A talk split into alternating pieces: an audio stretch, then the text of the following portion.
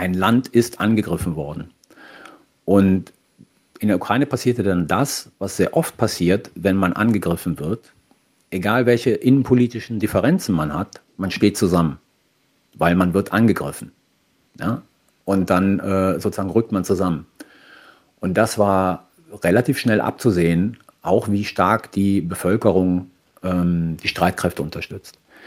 Man wird unglaublich innovativ, wenn es darum geht, sein eigenes Land zu verteidigen. Die Russen sind überhaupt nicht innovativ, die sind überhaupt nicht adaptionsfähig, weil sie halt ein Land angreifen.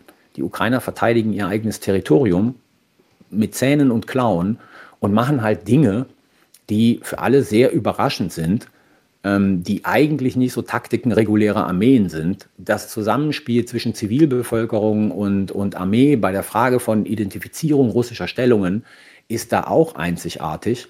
Und das sind halt alles solche Dinge, wo ich sage, ähm, da ist eine unglaubliche, und das soll nicht zynisch klingen, weil es ein Krieg ist, aber das ist eine unglaubliche Innovation und Adaptionsfähigkeit und Flexibilität der ukrainischen Streitkräfte, die, glaube ich, keiner so in dieser Dimension erwartet hätte. Birds flying high, you know how I feel. Sun in the sky, you know how I feel. Breeze drifting on by, you know how I feel. Herzlich willkommen bei Freiheit Deluxe. Mein Name ist Jagoda Marinic. Ich bin Autorin und Host dieses Podcasts. Ich spreche hier alle 14 Tage mit interessanten Menschen, die aus meiner Sicht die Debatten prägen über Freiheit und Freiheiten. Das hier ist die erste Folge der dritten Staffel. Und das heißt, wir dürfen hier noch einige Male mit spannenden Menschen über Freiheit reden und wie sie mit Freiheit umgehen. Diese Woche zum Auftakt der dritten Staffel möchte ich allerdings über die ganz großen Freiheitsfragen reden, die im Moment Europa und die Welt beschäftigen, nämlich der Krieg in der Ukraine. Als Gast habe ich mir einen Experten eingeladen, der seit Beginn dieses Krieges im deutschen Fernsehen, in den deutschen Medien diesen Krieg erklärt uns begleitet, Informationen liefert, einordnet. Vielen hilft, sich ein Bild zu machen über Vorgänge, die sie sonst vielleicht nicht verstehen würden. Carlo Massala, man kennt ihn inzwischen so gut, dass ich gar nicht viel sagen muss. Er ist Professor für internationale Politik an der Universität der Bundeswehr in München. Er ist auch Autor eines neuen Buches und Host des Podcasts Sicherheitshalber. Und ich freue mich, dass er unsicherheitshalber hier mal erschienen ist bei Freiheit Deluxe und uns seine Zeit schenkt. Herzlich willkommen, Carlo Massala. Vielen herzlichen Dank für die Einladung. Sehr, sehr gerne. Und ich bin sehr gespannt, welches Freiheitszitat du mitgebracht hast. Ich habe lange überlegt und mich entschieden dann für eines, ähm, das ist der, der Titel eines Artikels, den äh, Miriam Corici, ihres Zeichens Philosophin und äh, Theaterregisseurin, mal für das Goethe-Institut geschrieben hat. Und äh, der Titel, da geht es um Freiheit halt. Und der Titel dieses ähm, Artikels heißt, Frei sind wir nie, aber freier können wir werden. Und das mhm. ist mein Freiheitszitat. Und warum hast du dich dafür entschieden? Weil ich glaube, es fasst ganz gut äh, zusammen die, die Tatsache, dass wir letzten Endes uns immer in irgendwelchen sozialen, ökonomischen und gesellschaftlichen Beziehungen äh, befinden, die wir auf der Basis von Freiwilligkeit eingehen, die freiheitseinschränkend sind, und zwar notwendigerweise freiheitseinschränkend sind wo die große Aufgabe sozusagen für Individuen ist, ähm, die Freiheitsgrade in diesen Einschränkungen, die wir freiwillig eingehen, zu erweitern. Und damit grenzt er sich meines Erachtens sehr schön ab von diesem, wie ich finde, doch sehr primitiven Freiheitsbegriff, der ja jetzt so wieder so ein bisschen en vogue erscheint, ähm, der letzten Endes nur auf äh, die Maximierung individueller Freiheiten ohne Berücksichtigung sozialer Kontexte abzielt. damit finde ich den sehr realistisch. Ähm, und damit finde ich den für mich sozusagen in der Art und Weise, wie ich Freiheit verstehe. Sie schreibt auch an einer Stelle so als Maxime. Sie leitet das dann sozusagen aus einer, in einer Auseinandersetzung mit Spinoza auch heraus. Und sie schreibt dann irgendwie so als Maxime, lebe freier, lebe besser, lebe, lebe menschlicher. Ähm, und da finde ich mich sozusagen mit meinem Begriff der Freiheit eigentlich ganz gut wieder. Mhm. Aber frei sind wir nie, sagt sie. Letzten Endes sagt sie, frei sind wir nie, weil wir halt soziale Wesen sind, die in äh, sozialen Interaktionen drin sind, ähm, mhm. die halt in Staaten leben und die meisten von uns natürlich auch sozusagen in ökonomischen Beziehungen leben. Äh, die gehen wir freiwillig ein und da können wir nie diesen hundertprozentigen Freiheitsgrad in dem Sinne erzielen, dass wir ähm, ja, machen können, was wir wollen, weil es immer zu Lasten von anderen geht. Also wir gehen ja freiwillig diese Beziehungen ein, aber letzten Endes ist es so, da glaube ich, bin ich halt ähm, ganz klassisch bei, bei äh, den griechischen Philosophen. Wir sind halt soziale Wesen, die gehen Bindungen ein. Mhm, aber das, das basiert auf Freiwilligkeit. Ja, ja, ja, aber bei dem ganzen Freiheitsding, wenn du jetzt sagst, wir gehen soziale Bindungen ein, ähm, mit manchen sind wir auch nicht aus freier Entscheidung verbunden. Ne? Also wir sind halt eben in, in, diesem Gesellschaftskörper, wenn wir ihn so nennen wollen. Und war ja auch bei Corona so, wenn ne, einerseits machst du es für dein Umfeld, ja, aber dann plötzlich für sehr viele, die für dich halt eine Abstraktion sind. Ich glaube, dieses, dass man Bindungen freiwillig wählt, weil du es kontrastiert hast zu diesem heute eher egoistischen Freiheitsbegriff, der mhm. halt auch kursiert, wo man dann mhm. Tempolimit-Debatten drunter begreift oder eben keine Einschränkungen, wenn es um Klimaschutz geht. Ja. Ähm, trotzdem finde ich es interessant, ähm, die Zwänge zu akzeptieren und gleichzeitig zu sagen, ähm, die Freiheit da herauszuloten. Genau, das ist, glaube ich, das ist, glaube ich, ein ziemlich realistischer Freiheitsbegriff. Ähm, und damit kann man den auch für sich selber als Individuum anstreben und verwirklichen.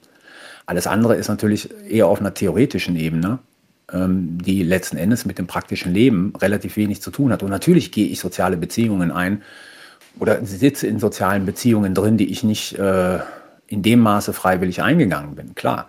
Und ich bin Bürger eines Staates und das habe ich mir auch nicht ausgewählt, aber es gibt halt auch keine Alternative jetzt erstmal existierend dazu. Also ist die Frage sozusagen, wie, wie kann ich innerhalb dieser strukturellen Zwänge, die natürlich freiheitseinschränkend sind, aber vielleicht auch sinnvollerweise natürlich freiheitseinschränkend sind, wie kann ich da für mich freier werden, ohne gleichzeitig damit die Freiheit anderer einzuschränken? Ist das so dein insgesamter Ansatz an Dinge oder an Probleme, zu sagen, das ist ein realistischer Freiheitsbegriff, der kann auch umgesetzt werden.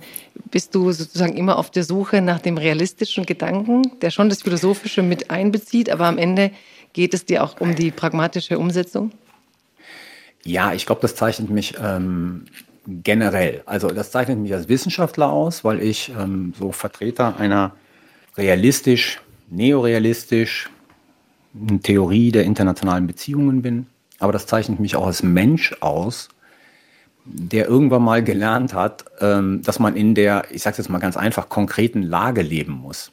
Also äh, es gibt diesen schönen Begriff, ich glaube, der kommt von Arthur Ward, der sagt irgendwie, ähm, der Pessimist beschwert sich über den Wind, der Optimist wartet darauf, dass er äh, vorbeigeht und der Realist, der setzt die Segel neu und äh, passt sich sozusagen an die veränderten Bedingungen an. Und ich glaube, das ist halt so, ich, ich finde mich halt in Lagen wieder. Ich habe eine relativ eingeschränkte Fähigkeit, die zu ändern. Und dann versuche ich halt das Beste daraus zu machen in der Lage, in der ich bin. Also mhm. pragmatisch, glaube ich, ist ein ziemlicher Wesenszug von mir, ja.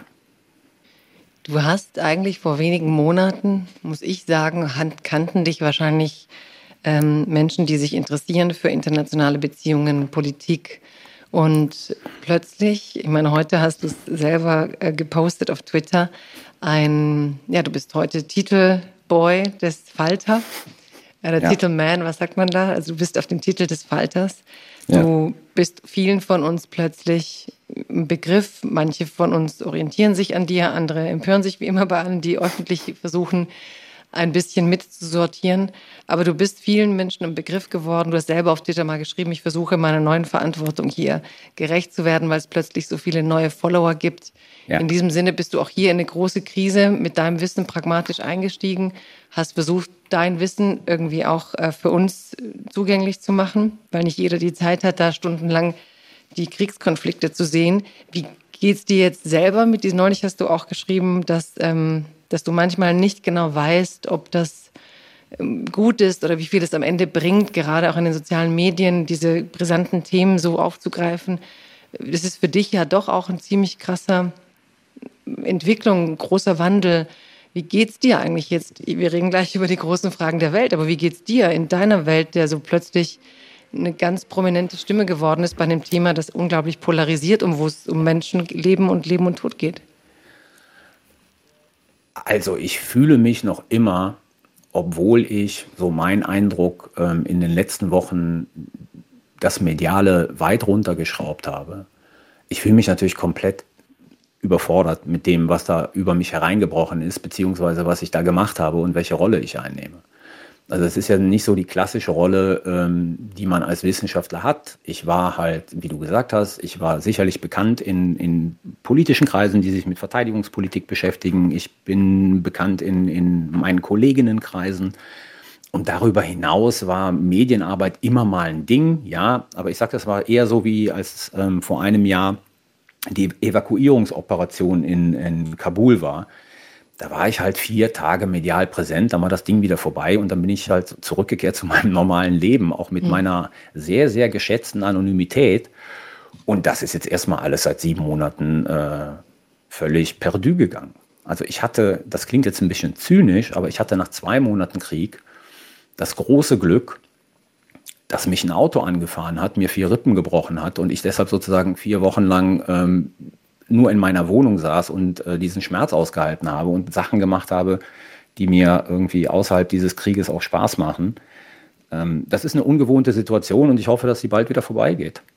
Du hoffst wirklich, dass sie vorbeigeht? Also ist es nicht auch so, dass du, da sehe ich auch so diesen Pragmatiker, der irgendwie denkt, jetzt habe ich dieses ganze Wissen und jetzt wird es endlich auch mal benötigt und hier bin ich, da ist es. Also Meinst du nicht, würde dir auch fehlen? Also ich frage mich das auch manchmal bei Drosten. Jetzt hat er diese zwei Jahre Pandemie, wo tatsächlich der große Halsbringer mit Millionen Abrufen im Podcast und wenn das endemisch wird und immer weniger eine Rolle spielt, musst du dich ja auch wieder neu erfinden. Das ging jetzt bei dir nicht so lange, aber äh, hängt man dann nicht auch plötzlich an so einer neuen Rolle?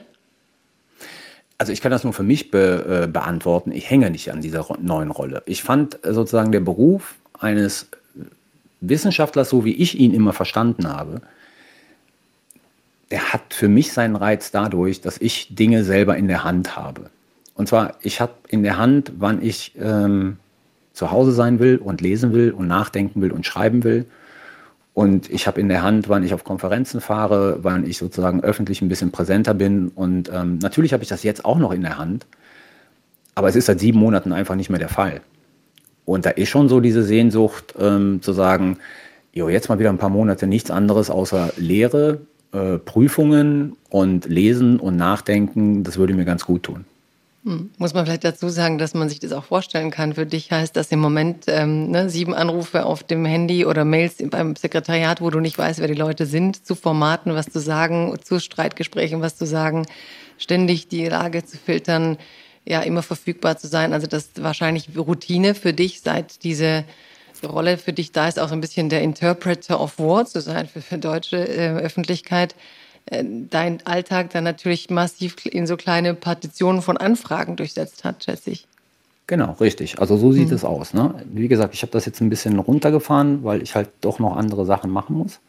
Mhm. Aber es ist in der Tat so, dass ich, weiß ich nicht, 30 ähm, Anfragen am Tag bekomme und äh, dann auch immer zumindest den Ehrgeiz entwickelt, die nicht komplett zu ignorieren, sondern auch den Leuten abzusagen. Das kostet alles Zeit. Und zwei, drei mhm. machst du dann doch.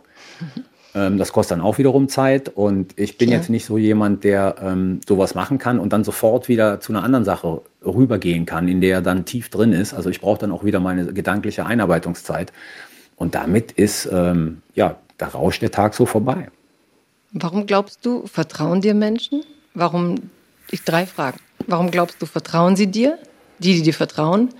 Warum glaubst du, misstrauen sie dir? Die, die dir misstrauen.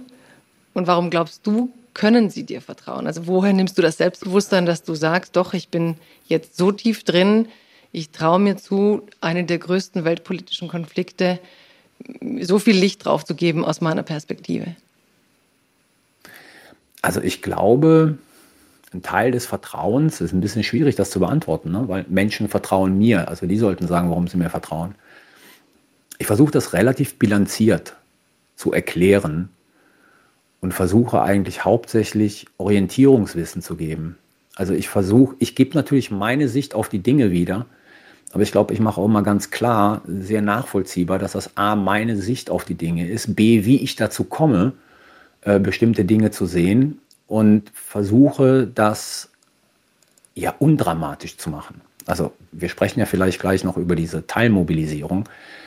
Da ist ja extrem viel Hysterie dabei. Und dann sehe ich das irgendwie so als meine Aufgabe, da ein bisschen entgegenzuwirken und ähm, Fakten zu liefern, um zu erklären, wie eine Situation ist. Ich glaube, die meisten Leute, die mir misstrauen, misstrauen mir aus ideologischen Gründen. Also misstrauen mir deshalb, weil sie politisch auf diesen Krieg eine andere Position einnehmen und mir unterstellen, dass ich durch diese extreme mediale Präsenz, die ich in den letzten Monaten hatte, ganz einfach öffentliche Meinung beeinflusse und zwar nicht in ihrem Sinne. Also dieses Ding Kriegstreiber und ich fände es ja super, wenn man Moskau bombardieren würde und all so ein Quatsch. Ähm, das kommt ja eigentlich aus einer Ecke oder aus Ecken, die grundsätzlich einen anderen Blick auf diesen Konflikt haben. Die den als einen Konflikt sehen, wo die russische Föderation durchaus legitime Interessen hat, ähm, wo die Ukrainer ein korrupter Nazistaat sind und wo eigentlich die NATO an allem schuld ist, dass die, dass die russische Föderation sich gezwungen sah, ähm, diesen, diesen Krieg äh, vom Zaun zu brechen. So, das waren jetzt zwei Fragen. Die dritte habe ich vergessen.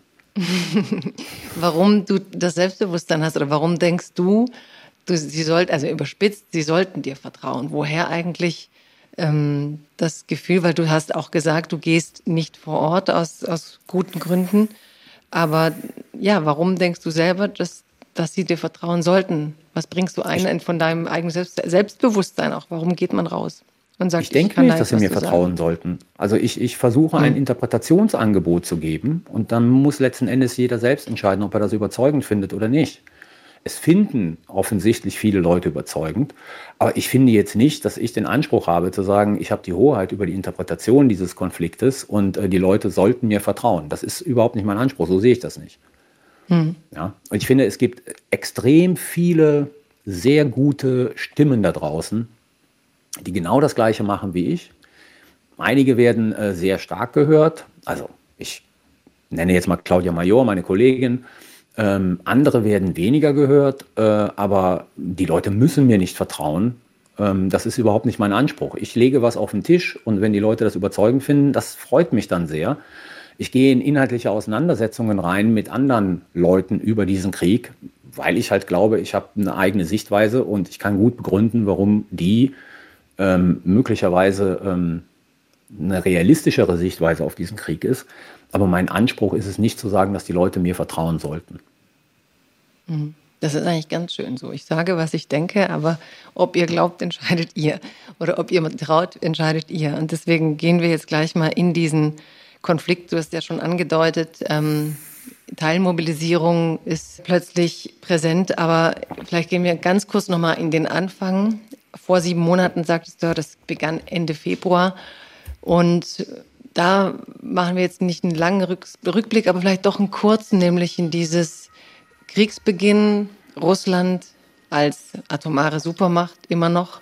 Mhm greift die Ukraine an und ich glaube, alle dachten, zwei Wochen später war es das. Ne? So, die haben doch keine In der Tat, Chance. Ja. ja. Dazu zählte ich ja auch. Ja, ja. So. Und also ich habe am Anfang dieses Konfliktes auch geglaubt, ähm, dass die russische Föderation den relativ schnell für sich entscheiden wird. Und nach einer Woche habe ich dann gesehen, dass ich sozusagen an meinem eigenen Urteil doch noch mal rangehen sollte ähm, und seitdem bin ich halt der Auffassung, nicht, dass die Ukraine gewinnen wird, das ist nicht der Punkt, sondern ganz einfach, dass es für die russische Föderation ähm, nicht so leicht sein wird, diesen Konflikt für sich zu entscheiden. Wann kam der Punkt ganz am Anfang, wo du gemerkt hast, ich irre mich? Ähm, der kam, ich weiß jetzt nicht, ob das der vierte oder der fünfte Tag des Krieges war, wo ich ganz einfach zwei Sachen festgestellt habe. Das eine war die ähm, grottenschlechte logistische Vorbereitung der russischen äh, Truppen.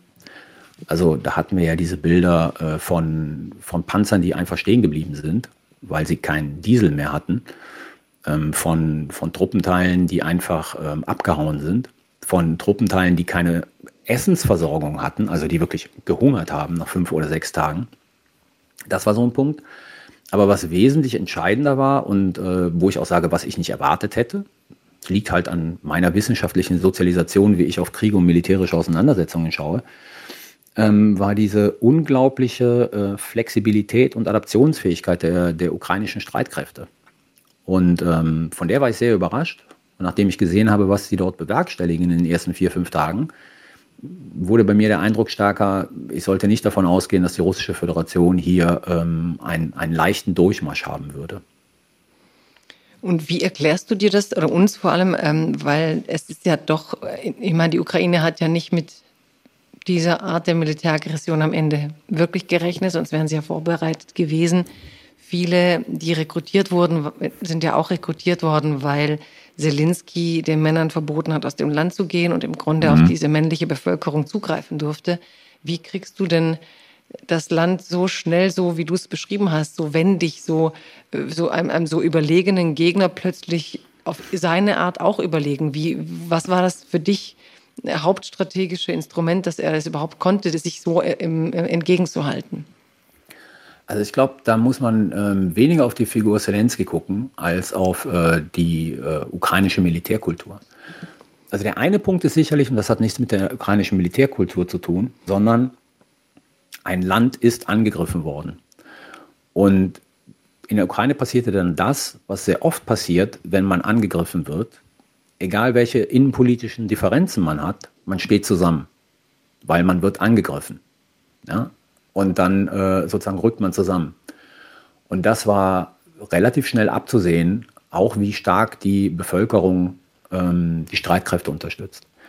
Der zweite Punkt hat was zu tun, das muss ich auch lernen ähm, hat etwas damit zu tun, dass A, in, in, diesen ukrainischen Streitkräften eigentlich in den höheren Rängen keiner mehr ist, der noch sozusagen äh, sowjetische Ausbildung erhalten hat und Prägung erhalten hat.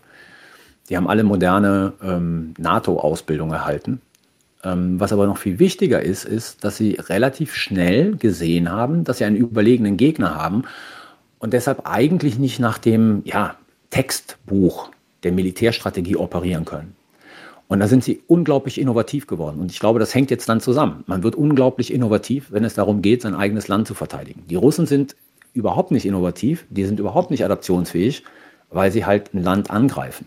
Die Ukrainer verteidigen ihr eigenes Territorium mit Zähnen und Klauen und machen halt Dinge, die für alle sehr überraschend sind ähm, die eigentlich nicht so Taktiken regulärer Armeen sind. Das, das Zusammenspiel zwischen Zivilbevölkerung und, und Armee bei der Frage von Identifizierung russischer Stellungen ist da auch einzigartig.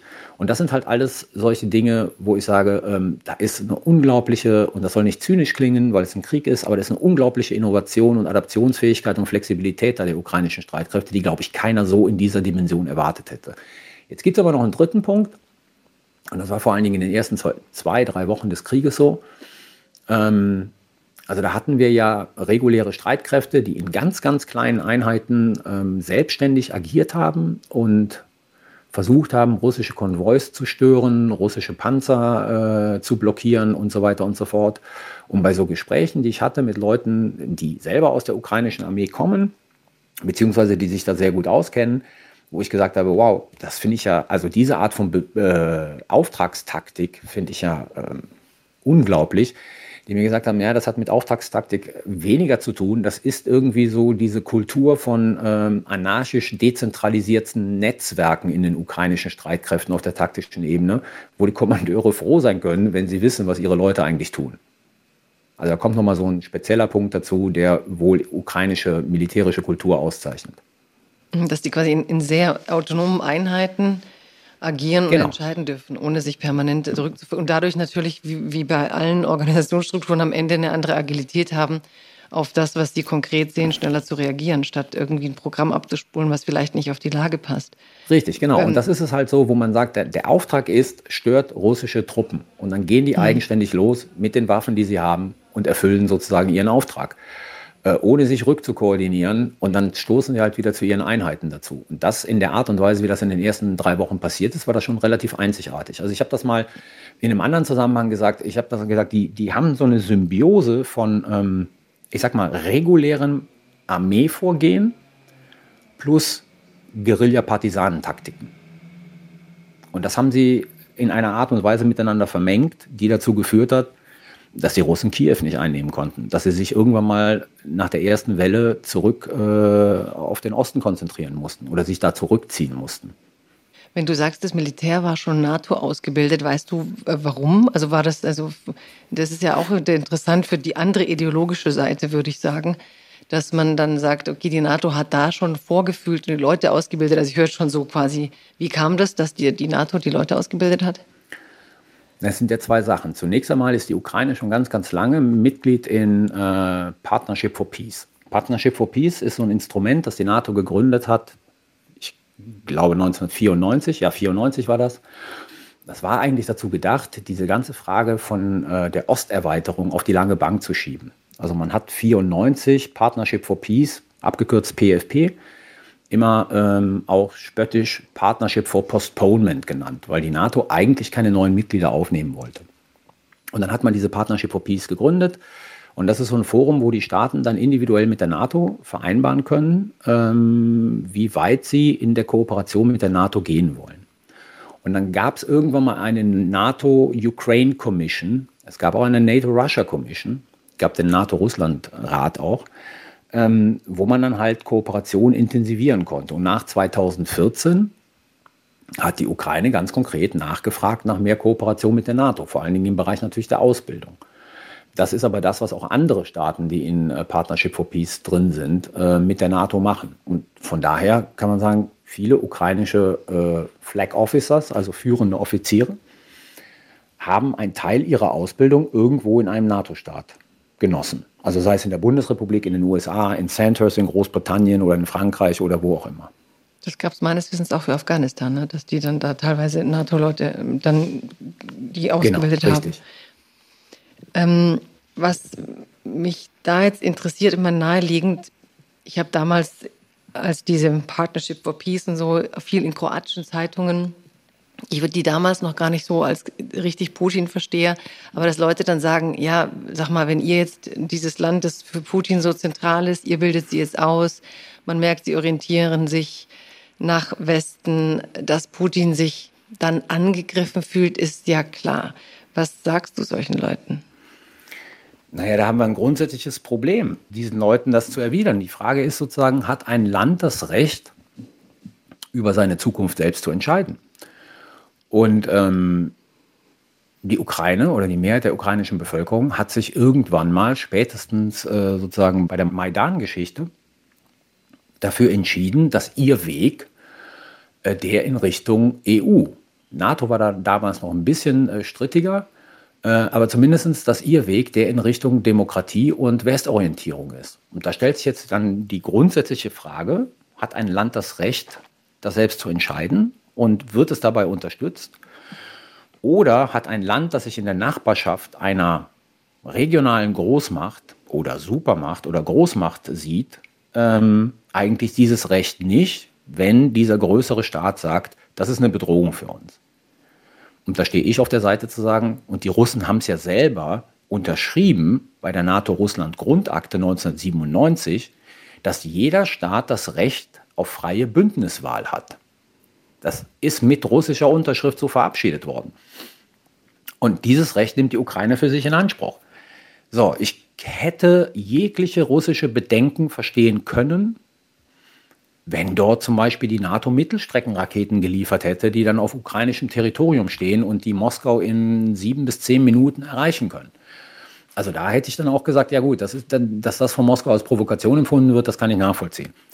Aber letzten Endes ist die Frage, das ist nicht passiert, militärisch, das haben die Russen ja auch so gesehen, sonst wären sie ja nicht mit einem relativ leichten Ansatz an Streitkräften da reingegangen, was heute bis jetzt ihr, ihr großes Problem ist. Ähm, militärisch hat die Ukraine Russland nie bedroht. Und wir wissen ja heute auch, dass es letzten Endes Putin auch nie um die Frage der NATO ging. Weil er hat ja im Prinzip diese Neutralität der Ukraine mehrfach vor die Füße gelegt bekommen. Und es hat ihn nicht interessiert. Er hat deswegen diesen Krieg nicht aufgehört, sondern er hat ihn weiter betrieben bis heute. Du sagtest gerade, ähm, du würdest entgegnen, und ich frage mich mal, wenn wir jetzt aber einen umgekehrten Spielanordnung des Denkens machen, und du mhm. musst das Ganze aus Putins Sicht sehen. Also du hast jetzt ja. dargelegt, warum aus deiner Sicht eben das kein Angriff ist, dass die Basis die Selbstbestimmung der Staaten ist, der Völker. Aber wenn du jetzt gedanklich einfach strategisch mal durchdeklinierst, was sagt der andere?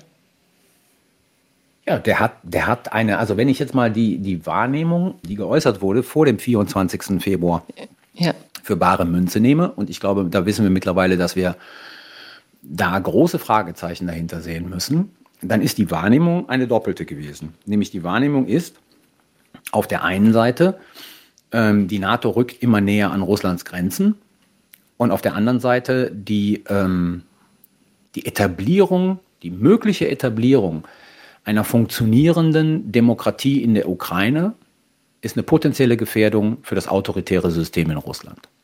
So, das war die Wahrnehmung von Putin. Und das waren sozusagen die zwei treibenden Motive, die er immer wieder ähm, in Reden vermittelt hat. Und wenn man diese Wahrnehmung halt für bare Münze nimmt, dann ist aus Putins äh, Wahrnehmung das ein logischer Schritt, das zu tun. Findest du, dass das medial eigentlich genug Aufmerksamkeit bekommt? Ich meine, wir reden immer über ihn als Kriegstreiber, aber dass alle, die jetzt ihn auch verteidigen, diese ähm, nicht kapieren, wie krass sie verteidigen, dass dort ein Herrscher sitzt, der einfach Demokratie als solche bekämpft, der sich ja in die US-Wahlen einmischt, der am liebsten äh, Schachfiguren ziehen würde, egal ob das Trump oder wer ist, der einfach von der Demokratie als Gesellschaftsordnung so angegriffen sieht, dass er diesen Kampf dagegen führen muss. Findest du, dass wir das klar, klar, genug machen? Vor allem jenen, die dann auf Veranstaltungen immer so tun, als wäre er, klar, man hat auch Angst, aber irgendwie verharmlost man doch ganz oft die strategische Destabilisierung von Demokratien, die Putin, seit er an der Macht ist, ähm, betreibt. Also ich glaube, das Argument war am Anfang sehr präsent, in den ersten Wochen des Krieges. Das ist jetzt ein bisschen untergegangen. Aber letzten Endes ähm, würde ich den Bogen viel, viel weiter spannen.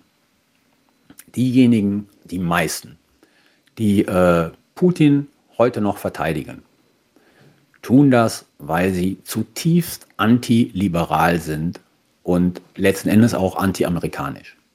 Und sie sehen im Prinzip in diesem Krieg und mit all den Konsequenzen, die danach kommen würden, die Chance, ein aus ihrer Sicht verhasstes internationales System, in dem die USA allen voran und ich sage jetzt mal westliche Demokratien dominieren, loszuwerden und ein neues internationales System zu haben. Ich glaube, da mischt sich sehr viel Antiliberalismus und Antiamerikanismus bei den Leuten, die heute noch ähm, Putin verteidigen oder beziehungsweise ignorieren, geflissentlich ignorieren, was da eigentlich äh, auf dem Boden in der Ukraine passiert. Ist das, was man dann unter dem Satz ähm, Angriff auf die Weltordnung versteht? Ja, was wir haben ist, ähm, Putin ähm, führt einen Angriff auf die Weltordnung. Das ist in der Tat richtig. So. Mhm. Also er Vielleicht macht das nicht alleine, er macht den militärischen Teil. Die Chinesen machen den politischen Teil. Aber es ist ein Angriff und das ist auch, also das ist auch eine Wahrnehmung dieser, dieser beiden Akteure so. Ne? Das ist so ein äh, Breaking Point für die Frage, wohin geht die zukünftige internationale Ordnung? Wird sie weiterhin eine sein, die jetzt durch liberale Grundprinzipien gekennzeichnet wird? Gibt viele Probleme damit, das will ich überhaupt nicht sagen. Oder wird es eine sein, die zurückgeht in so eine Ordnung des 18., 19. Jahrhunderts, wo man sagt, die Großmächte bestimmen und letzten Endes gilt nicht eine Mischung in die inneren Angelegenheiten des anderen. Und damit sind so Fragen von Menschenrechten und sowas alle komplett vom Tisch genommen. Auch wenn es um Weltordnung geht, muss ich trotzdem einbringen, dass Leute sagen würden, oder möchte ich auch einbringen, was mich schon auch beschäftigt, ähm, die vor, vorherige Weltordnung, die sich liberal nennt, war ja auch gut für die USA und für manche mhm. seiner Partner in Teilen. Die hat ihrerseits trotzdem auch auf Menschenrechte mit Füßen getreten. Und ich finde jetzt ähm, die Angriffe auf Irak, Vergleich mit Ukraine, komplett falsch, weil dort immerhin ein Diktator da war, auch wenn er dann nicht die Waffen hatte, die er vorgab mhm. zu haben. Mhm. Aber dennoch haben ja viele Linke auch lange die Politik der USA kritisiert. Also die Weltordnung für die USA, die, die, für die die USA stehen, ist ja nicht per se nicht äh, Eigeninteresse geleitet. Nein, da, bin ich ja ganz bei dir. Also es äh, geht mir nicht darum, jetzt äh, die, die USA hier äh, zu verharmlosen. Das Problem der internationalen Ordnung, wie sie nach 1945 entstanden ist und was man gemeinhin immer die liberale Weltordnung nennt, ist, dass sie von ihren führenden Protagonisten ähm, zu oft verletzt wurde wenn es, ihren, wenn es der Durchsetzung ihrer eigenen Interessen entsprach. Und damit haben diese Prinzipien dieser liberalen Weltordnung, die als Prinzipien, finde ich, durchaus begrüßenswert sind, natürlich in einem erheblichen Maße gelitten bei denen, die sich nicht als Teil dieser liberalen Weltordnung gesehen haben. Also wenn man dem Anführungszeichen Westen doppelte Standards vorwirft, dann muss man ganz einfach sagen, ja, der Westen hat auch über die letzten 40 Jahre oder 50 oder 60 oder 70 Jahre ähm, mit einer Doppelmoral international agiert. Das ist völlig richtig. Also die Kritik daran ist berechtigt. Jetzt muss man, glaube ich, trennen von der Frage, wie ist sie praktiziert worden und wofür steht sie. Und ich glaube, wofür sie steht, ist, ist tendenziell positiv. Wie ist sie praktiziert worden, hat dazu geführt, dass sie in großen Teilen dieser Welt komplett diskreditiert ist. Ich war jetzt, weiß ich gar nicht, vor vier Monaten in Brasilien oder sowas.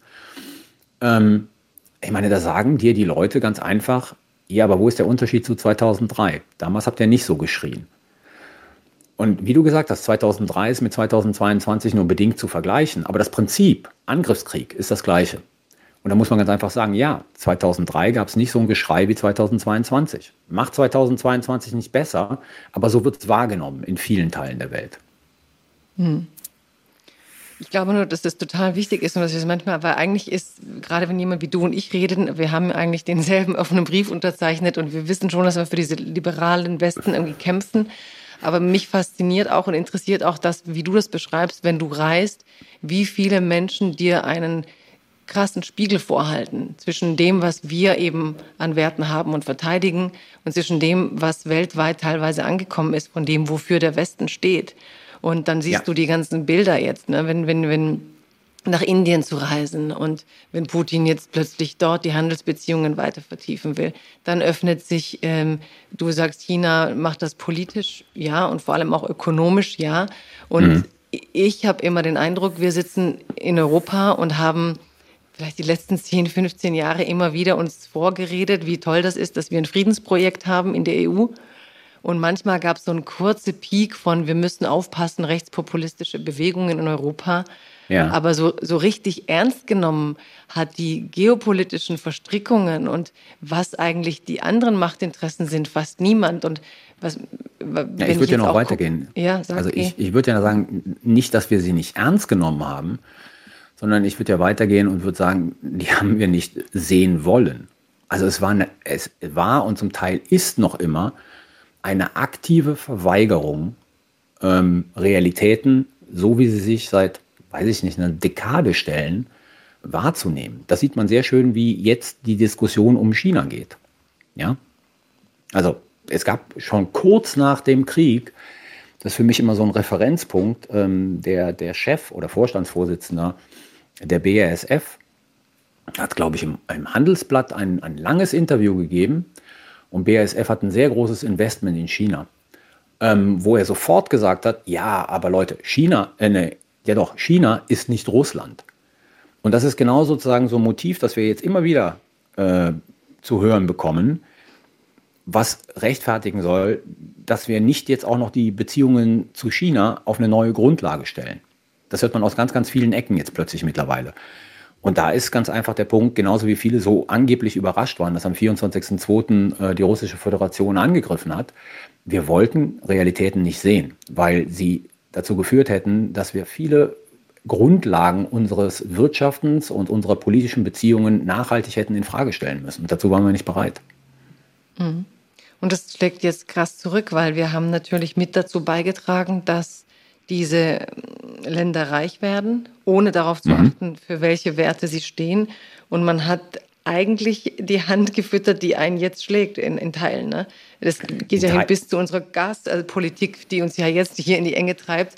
Also diese völlige Ignoranz fast schon. Und dafür finde ich auch wirklich diese Kritik am liberalen Westen so berechtigt. Ich meine, ich mhm. bin jemand, der schreibt und wenn ich sehe, wie viele Menschen Putin hat verschwinden lassen, die geschrieben haben, die wirklich Angriffe seit Jahrzehnten auf Menschen, die Recherche über seine Politik machen. Wie, ich glaube, 37 Journalisten haben Reporter ohne Grenzen damals schon aufgeschrieben, die verschwunden sind unter dem Regime Putin. Ähm, Gibt es überhaupt noch mal so einen Punkt der Ehrlichkeit, an den wir zurückkommen können? Also oder ist das Spiel jetzt eigentlich gelaufen? Denn jetzt haben wir ein starkes Indien mit einem Hindu-Nationalismus. Jetzt haben wir ein äh, starkes China, wo wir schon dankbar sind, dass er sich nicht hundertprozentig hinter Putin stellt, weil sie wissen, dass es ihre Reichtum gefährden würde. Sind wir an einem Punkt of No Return oder ist es so wie ähm, ja, Snyder in, in dem Gespräch in Freiheit der Glück sagte, dass eigentlich die Ukraine gerade für uns alle diesen Kampf erkämpft und uns noch ein paar Jahre schenkt, wo wir uns vielleicht bewusst machen können, welche Werte der Westen zu verlieren hat und wie ernst er sie meint? Also ich, aus meiner Perspektive haben wir äh, den, den Point of No Return schon, schon überschritten. Wir werden, und die Frage ist, wann, in ein internationales System reinkommen, das nicht mehr ein liberales internationales System ist. Ähm, das durch einen Kompromiss gekennzeichnet wird und ich glaube vor allen Dingen durch einen Kompromiss zwischen den USA und China, ähm, dass, die, dass die Spielregeln des internationalen Systems teilweise neu definiert werden. Ich glaube, diese Phase der, der liberalen Weltordnung oder sagen wir mal der Post-Zweiter Weltkriegs-Weltordnung, die geht vorbei. Und da wird es keine Möglichkeit geben, letzten Endes dazu wieder zurückzukehren. Unabhängig, wie dieser Krieg in der Ukraine ausgeht. Ob die Ukraine ihn gewinnt oder ob Russland ihn gewinnt. Wenn Russland ihn gewinnt, wird es noch schneller gehen. Sagen wir es mal so. Und wie sieht die dann aus, die neue Weltordnung? Also von dieser ganzen strategischen internationalen Beziehung. Wie, wie wird das Gleichgewicht geordnet? Was ordnet es? Oder vielleicht kannst du auch mal, mal kurz zusammenfassen, wie es die letzten Jahrzehnte geordnet war und was genau sich jetzt plattentektonisch, wenn man so will, verschiebt? Also ich glaube, da muss man zurückgehen. Ähm, zunächst einmal zu dem äh, guten alten äh, Ost-West-Konflikt zwischen der Sowjetunion und den USA, der trotz aller Dramatik, zum Beispiel für Europa, ähm, Stabilität gebracht hat im Sinne von Abgrenzung der beiden Blöcke und bei denen wir in vielen weltpolitischen Fragen durchaus gemeinsame Interessen hatten. Also das darf man nicht vergessen. Ne? Also die beiden ähm, haben sich in einigen Fragen, ich sage mal so Proliferation von Massenvernichtungswaffen, regionale Konflikte sollten bestimmte ähm, Schwellen nicht überschreiten, durchaus als Manager des internationalen Systems verstanden. Dann ist die Sowjetunion implodiert und dann kamen wir in eine Phase der Unipolarität.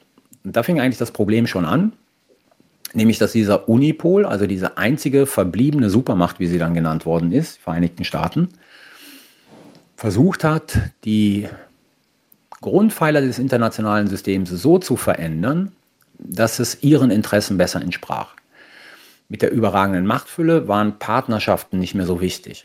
War unilaterales Vorgehen an der Tagesordnung. Das gab es auch früher, aber da war es eher die Ausnahme. Jetzt wurde es im Prinzip die Regel. Ähm, man hat versucht, große Teile dieser Welt zu demokratisieren und ähm, gegebenenfalls ähm, at the end of a barrel of a gun, also mit der, mit, mit der Waffe im Anschlag. Irak mhm. zum Beispiel, als, als sozusagen der Höhepunkt äh, von dieser Bewegung. Und das hat natürlich den Widerstand bei, bei diesen aufstrebenden Regionalmächten geweckt. Also Indien, Brasilien, China, Russland. Die haben ja auch damals, Südafrika auch noch, die haben ja damals diese BRICS gegründet, also diese, diese Regionalorganisation. Mercosur und so, ne? Ja ähm, um zu einer Multipolarität des internationalen Systems beizutragen. Weil es aus ihrer Sicht sozusagen, je mehr Pole dieses System hat, desto mehr Freiheiten haben diese aufsteigenden Regionalmächte, aufstrebenden Regionalmächte. Und wir sind jetzt in einer Phase, in der im Prinzip diese ganzen Regionalmächte jetzt nicht ausschließlich, aber doch sehr stark mit Blick auf diese Multipolarität im Schlepptau von China sind. Das wiederum eigentlich eine Situation anstrebt, würde ich jetzt mal in den Raum werfen, sehr verkürzt, die der Situation zwischen der USA und der Sowjetunion gleicht, nämlich zwei Mächte, die über die Geschicke des internationalen Systems bestimmen.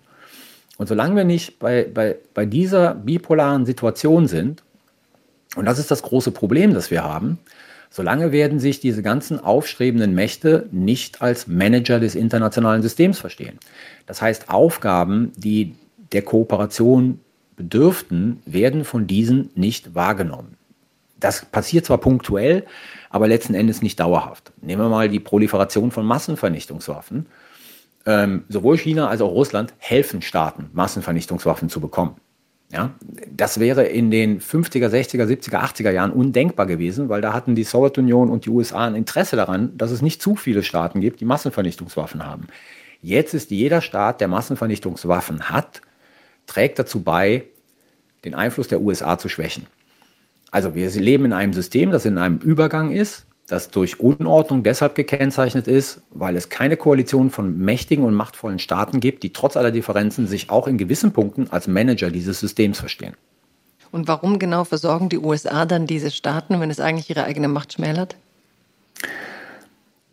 Weil wie bei uns mit Russland da lange Zeit die, äh, die, die Idee vorherrschte, dass ich äh, so Staaten wie China oder Russland oder Brasilien oder Indien sozialisieren kann, indem ich Interdependenzen kreiere, indem ich wechselseitige Abhängigkeiten kreiere. Also wenn die, wenn die Chinesen den amerikanischen Markt für ihre Produkte brauchen, ähm, dann werden sie keine konfrontative Politik gegenüber den USA an den Tag legen, weil dann könnte ihnen ja dieser Markt wegbrechen. Also sehr blöd gesagt. Wenn ich ähm, meine, meine Gaslieferungen ausschließlich ähm, auf billigem Gas aus Russland stütze, dann ist die Vorstellung, dass Russland sozusagen, weil es ein Interesse an diesen Einnahmen hat, sich auch politisch wohlgefällig verhält. Und das war eine lange Zeit in den 90er Jahren bis in die 2000er so eine vorherrschende Auffassung, dass man ähm, entweder Wandel durch Handel herbeiführen kann oder zumindest eine äh, friedfertigere äh, Beziehung zwischen Staaten herbeiführen kann, indem man gegenseitige Interdependenzen kreiert. Und mhm. das ist uns halt krachend auf die Füße geschlagen, wie wir jetzt Aber vor allem mit dem Beispiel Russland und Gas sehen. Ja, was ich gerade tragisch finde, während du das erzählst, das ist dann eines der wenigen Beispiele in der Geschichte, wo ja Deutschland tatsächlich so Best Practice war, ja. Also in Deutschland mit Marshallplan, mit dem Aufbau, mit Re-Education haben genau. sie es ja tatsächlich geschafft, äh, das vielleicht schon mächtigste Land Europas wirklich für die Demokratie zu gewinnen. Und ich würde auch sagen, wir sind bis heute eine, mit einer der stabilsten Zivilgesellschaften demokratisch. Absolut. Absolut. Und ähm, das ist quasi vielleicht auch tatsächlich, dass man dachte, was in Deutschland gelingen kann, mit der Nazi-Geschichte, mit dem Holocaust, mit diesem unglaublichen Gewicht könne man letztlich auf andere Länder übersetzen. Und da frage ich mich, ob halt sozusagen bei uns es gelungen ist, weil wir so tief ins Dunkel geschaut haben, dass man dann auch wirklich so nach dem Licht strebte, um bloß nie wieder zum Dunkel zu müssen. Aber ein bisschen, äh, gerade während du redest, finde ich es fast ein bisschen tragisch, dass es bei uns gelingt und auf dieser Prämisse dann viele andere Beziehungen ähm, aufgebaut worden sind, die aber letztlich jetzt genau das bedrohen, wofür sie eigentlich vielleicht sogar gedacht waren, wobei wir jetzt gerade ein bisschen idealisieren, die ganzen ökonomischen Interessen hinter den politischen äh, ja, ja. Soft Powers, ja. Ja, aber ich meine, der, der, ja. der grundsätzliche Fehler war ja eigentlich meines Erachtens nicht, dass diese Politik betrieben worden ist. Der grundsätzliche Fehler war, dass man sich nie Gedanken darüber gemacht hat, was passiert eigentlich und wie reagieren wir darauf, wenn das, was wir erhoffen, nicht eintritt. Also wir haben uns letzten Endes nur auf den Plan A konzentriert und nicht auf den Plan B. Und keinen Plan B zu haben, halte ich grundsätzlich in der Politik wie im Leben für einen gravierenden Fehler. Der Pragmatiker. ja. Und wenn jetzt haben wir diese Situation, du sagst, der Point of No Return wurde übertrieben und das heißt, wir sind eigentlich gerade alle dabei beim Entstehen, beim Werden einer neuen Weltordnung zuzusehen. Und wie ja. könnte die aus deiner Sicht aus, also ich bin da immer noch nicht sicher, aber ich finde es interessant, wie wird oder könnte sie aus deiner Sicht aussehen? Um es relativ einfach zu sagen, wir werden in, eine, ähm, in, in ein System übergehen, in dem internationale Organisationen keine starke Rolle spielen werden, in dem die Kooperation und der Konflikt zwischen großen Staaten dominieren wird. Ähm, und darum werden sich dann halt Verbündete scheren oder auch nicht. Und damit, ähm, da werden halt einige Staaten neutral bleiben, die ab und zu mal zu der einen oder ab und zu mal zu der anderen Seite gehen. Und ähm, für die historisch versierten Zuhörerinnen würde ich sagen, das Modell, das viele im Kopf haben, ist der Wiener Kongress. Und so die Prozesse, die ablaufen werden, werden eher den Prozessen der internationalen Politik des 18., 19. und frühen 20. Jahrhunderts als des späten 20. Jahrhunderts und 21. Jahrhunderts ähm, gleichen. Also mehr Richtung wie früher Königshäuser über, über, überschrieben ein bisschen und weniger in, in diesen alten Nation-Building-Idea, wo wir dann viele Nationen haben, die dann supranationale Organisationen bilden und die dann letztlich versuchen, ein Gleichgewicht der Erde äh, gleichzustellen. Wird das dann aus deiner Sicht, äh, welche Effekte hat das dann für Europa? Das wird den Effekt haben, dass Europa sich ähm, entscheiden muss, auf welcher Seite steht. Ich halte die Idee, die ja mal kurzfristig in Brüssel immer so ventiliert wurde, ähm, zu sagen, letzten Endes ist die beste europäische Politik, wir halten uns aus dieser ganzen Sache raus und versuchen jetzt nicht neutral zu sein, aber versuchen sozusagen so eine balancierte Haltung einzunehmen, ähm, die wird nicht funktionieren, weil ähm, Europa ist zwar groß, auch als Wirtschaftsraum groß, aber das, was sozusagen da aufzieht in dieser Bipolarität zwischen den USA und den, den Chinesen, wird im Konfliktfall dazu führen, dass Europa unter den Bus geschmissen wird, weil es sich dann entscheiden muss, auf welche Seite es sich stellt. Was mich auch gerade interessiert, weil es bei uns so krass unterbeleuchtet ist, ist zum Beispiel, dass jetzt gesagt wird, Putin verliert durch den Krieg, natürlich weil wir ihn auch mit den Sanktionen schwächen, weil er nicht die Ziele erreicht, weil er eigentlich demaskiert wird als Superpower, die er vielleicht gern doch gewesen wäre. Eine Destabilisierung in seiner Region, dass dadurch auch diese vielen kleinen Kriege um ja. Russland herum jetzt wieder ausbrechen ähm, kannst du uns noch mal ein bisschen ausleuchten, so dieser Fall von Russland, ne?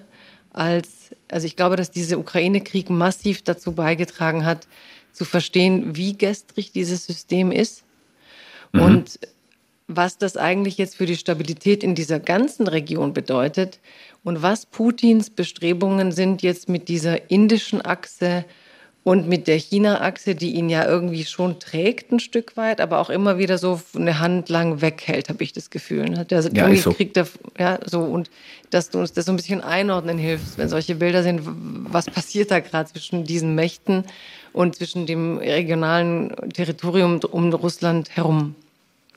Also wenn wir uns äh, sozusagen äh, Kaukasus und Zentralasien, ich muss dazu sagen, ich bin kein Russland-Experte. Ne? Also ich bin ein Experte für Sicherheits- und Verteidigungspolitik und gucke halt auf Konflikte. Aber wir sehen da sehr klassisch, dass dort Staaten ein Vakuum ausnutzen und äh, die Tatsache ausnutzen, dass Russland durch diesen Ukraine-Krieg abgelenkt ist und komplett ab, äh, absorbiert ist. Hat ja auch dazu geführt, dass zum Beispiel zur Verstärkung, ähm, vor allen Dingen materiellen Verstärkung äh, im Ukraine-Krieg, ähm, die Russen Personal und Gerät zum Beispiel aus Armenien abgezogen haben. Und diese, dieses strategische Vakuum nutzt dann halt Aserbaidschan, um seinerseits seine ähm, Ansprüche gegenüber Armenien mal wieder mit militärischer Gewalt durchzusetzen. Aber letzten Endes, wenn man das den großen Ring zieht, dieser Kaukasus, Zentralasien war ja so etwas aus der russischen Perspektive wie der russische Hinterhof, ähm, wo man äh, ja Ordnung geschaffen hat, die, die der russischen Föderation dienlich war. Und dazu ist man jetzt gegenwärtig nicht in der Lage.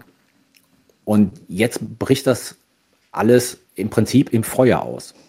Ähm, Kasachstan, glaube ich, war das, ähm, will sich jetzt sozusagen viel stärker nach China orientieren, ähm, war ohnehin nicht besonders aus der russischen Perspektive solidarisch mit äh, der russischen Aggression in, ähm, in, in die Ukraine. Also den scheint momentan der ganze südliche Bogen wegzubrechen als Einflussgebiet. Was Putin betreibt mit den Indern und mit den Chinesen, ist natürlich Folgendes. Was heißt natürlich? Also das ist meine Interpretation. Putin ist ja nicht isoliert.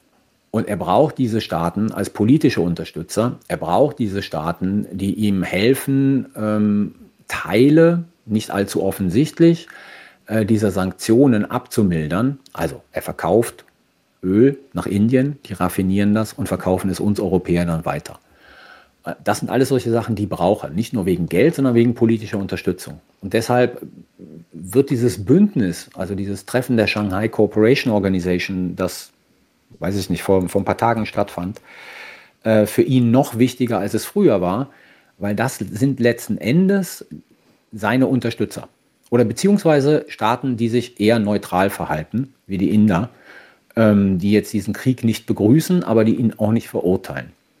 Das Problem ist aber, dass dieser Krieg momentan eine solche Dimension erreicht hat, dass selbst die Chinesen ähm, den Kopf darüber schütteln.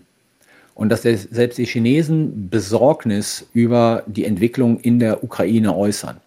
Und denen muss Putin irgendwie entsprechen. Das führt nicht dazu, dass er versucht, jetzt irgendwie Friedensverhandlungen mit den Ukrainern äh, zu betreiben.